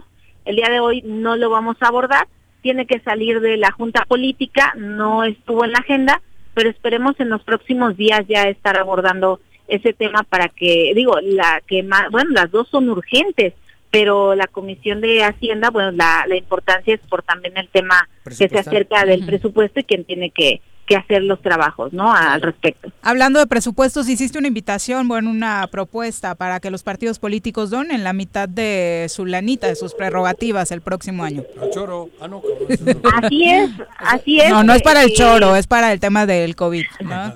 que sea un tema de solidaridad de todos los partidos políticos, incluyendo por supuesto Morena, porque ahí iba a comentar también, bueno, claro, todos los partidos, que sea un tema de solidaridad. Obviamente eh, aquí en el Estado y en lo local pues no se les puede obligar, pero yo creo que es más un llamado de, de solidaridad a, a todos los presidentes de partidos. Y, y de- en ese exhorto también venía el que se comenzaran a, a fijar las reglas eh, de cómo vamos a llevar a cabo eh, o cómo se van a llevar a cabo las campañas que, que haya, porque no vamos a tener, eh, nos queda claro, unas elecciones de manera normal o como se está, como se tiene acostumbrado, ¿no? Sino que tiene que haber un, un proceso diferente, un protocolo diferente, eh, en el que haya mayor cuidado de todos los que aspiran a un cargo eh, por el tema de la pandemia también. Y en el caso de Morena y su vida interna, Ale, ¿ya tienes algún favorito? Eh, no estamos este, así como que. Eh, yo creo que necesita a un hombre o a una mujer que realmente esté comprometido con el partido, que realmente tenga la ideología de la cuarta transformación eh, y que realmente esté comprometido con todos sus militantes, ¿no? Y defender eh, pues los derechos de toda la militancia de Morena. Entonces, bueno, estamos muy al pendiente de este proceso. No hemos, eh, no nos hemos eh, metido tanto en el proceso nacional, eh, pero bueno, estamos todavía esperando a ver qué sucede. Muchas gracias por la comunicación, diputada. Gracias a ti, Viri, un saludo a todos, Juanjo, diputado Santillán, pues un saludo a todos. Un, un saludo este, igual, diputada Flores. Un gusto saludarla, diputada Flores. Tu IFE es de Cuernavaca, ¿no? ¿Eh? Tu IFE es de Cuernavaca. Así es de Cuernavaca, Claro. por supuesto. No, no, digo. También el del diputado Santillán. Ajá. Lo- los veremos peleándose más adelante. No, pelear esta no. mesa, no. De ninguna manera. Pelear, pelear nunca. De Bueno. ninguna manera. Un abrazo Buenas tardes. la Abrazo. Ale.